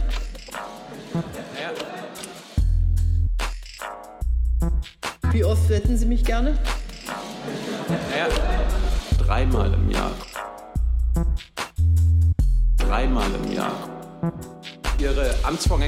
Öfter hier als Sie, Sie, Sie dreimal im Jahr. Weil ich finde, einmal im Jahr ist zu wenig. Ja, ich habe ja noch andere Möglichkeiten der Pressekonferenz. Aber ich werde das natürlich in meinem Herzen bewegen. Natürlich in meinem Herzen bewegen. Ja, ja, ja, ja.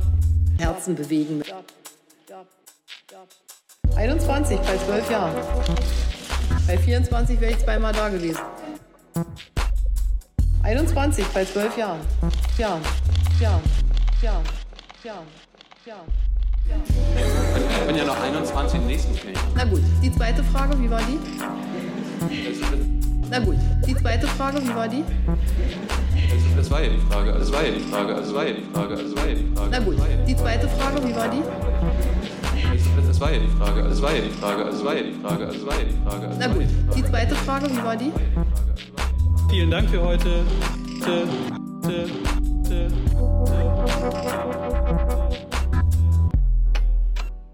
Äh, ihr fordert keine Legalisierung mehr von Marihuana, sondern?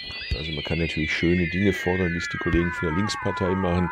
Und es bleibt dann halt immer virtuell, weil es real keinen Ertrag gibt. Also muss man schon schauen, dass man es auch so macht, dass man tatsächlich was davon hat, wo ich äh, eine Pflanze neben mich gestellt hatte, um da quasi eine Botschaft in der Botschaft zu senden. Damals, glaube ich, auch einen kleinen Anstoß dazu gegeben. Aber das, was ich danach gehört habe, das hat mich zum Teil im Schlaf begleitet. Wir fordern Null Jugendschutz. Ich plädiere nicht dafür, dass man möglichst ohne Drogen durchs Leben kommt. Manchmal bei den Schwarzen in homöopathischen Dosen. Aber der Feierabendjoint für einen hart arbeitenden Deutschen. Aber der Feierabendjoint, das ist nicht mein, mein äh, Lied. Aber der Feierabendjoint für einen hart arbeitenden Deutschen ist ja auch der Grund, warum mittlerweile CDU, CSU uns Recht geben und Polizei uns Recht geben und sagen, dass wir Staatsanwaltschaft, wir könnten saufen irgendwie bis zum Abwinken. Ich plädiere eher dafür, dass man möglichst sich das Hirn wegkifft auf Krankenkasse. Ich hätte da auch was. Das wirkt, das hilft dir. Der Feierabendjoint kostet praktisch nicht. Das ist ja auch in der Fachszene sehr, sehr gut kommentiert worden und jetzt nicht nur vom Deutschen Handverband, da überrascht das jetzt nicht ganz so sehr, sondern auch von ganz anderen, äh, wie gesagt, Leuten äh, aus den Polizeigewerkschaften, aus den Staatsanwaltschaften, die uns immer wieder gesagt haben, der Feierabendjoint ist genau das, was gut für uns wäre. Die einzige Kritik, die ich gehört habe, war von Frau Mortler.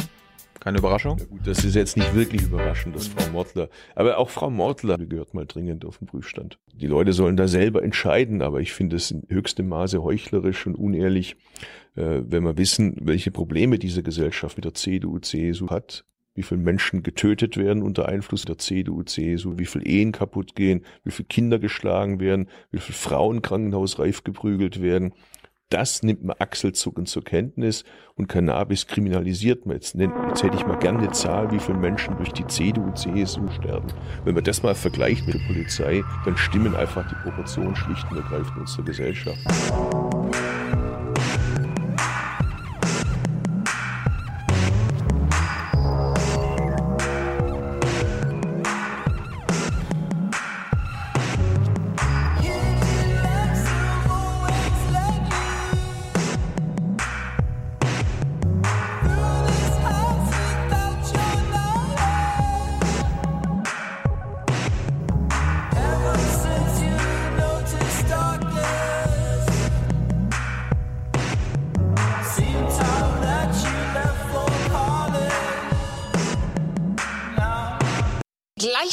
Schlussstatements. Wir bitten jetzt, ist es richtig, was ich sage? Nein, als erstes Martin Schulz um seine Schlussworte. Wie viel Zeit habe ich? Eine, Minute. Aha. Theoretisch. Gut. Kriegen Sie hin. 60 Sekunden für ein Schlusswort.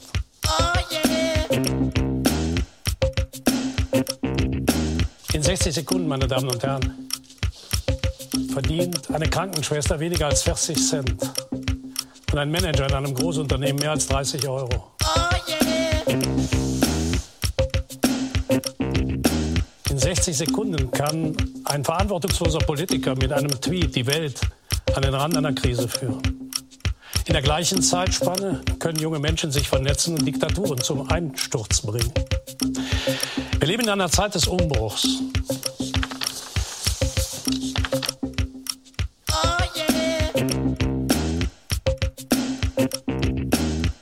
In einer Zeit des Umbruchs ist das beste Mittel der Aufbruch und der Mut zum Aufbruch. Der Mut zum Aufbruch heißt, die Zukunft gestalten und nicht die Vergangenheit verwalten. Und die Zukunft gestalten, das können wir am besten mit unseren Freunden in Europa. Gerechtigkeit, Zusammenhalt, Sicherheit und Frieden in der Welt herstellen. Das ist die Aufgabe, die die Bundesrepublik Deutschland als starkes Mitgliedsland in der Europäischen Union hat.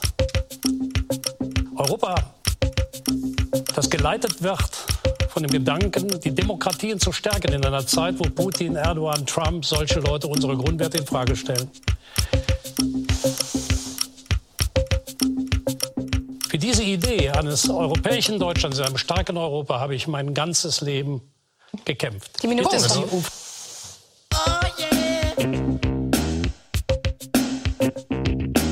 dass ich als Bundeskanzler der Bundesrepublik Deutschland unser Land dienend für unser Volk und für Europa gestalten kann.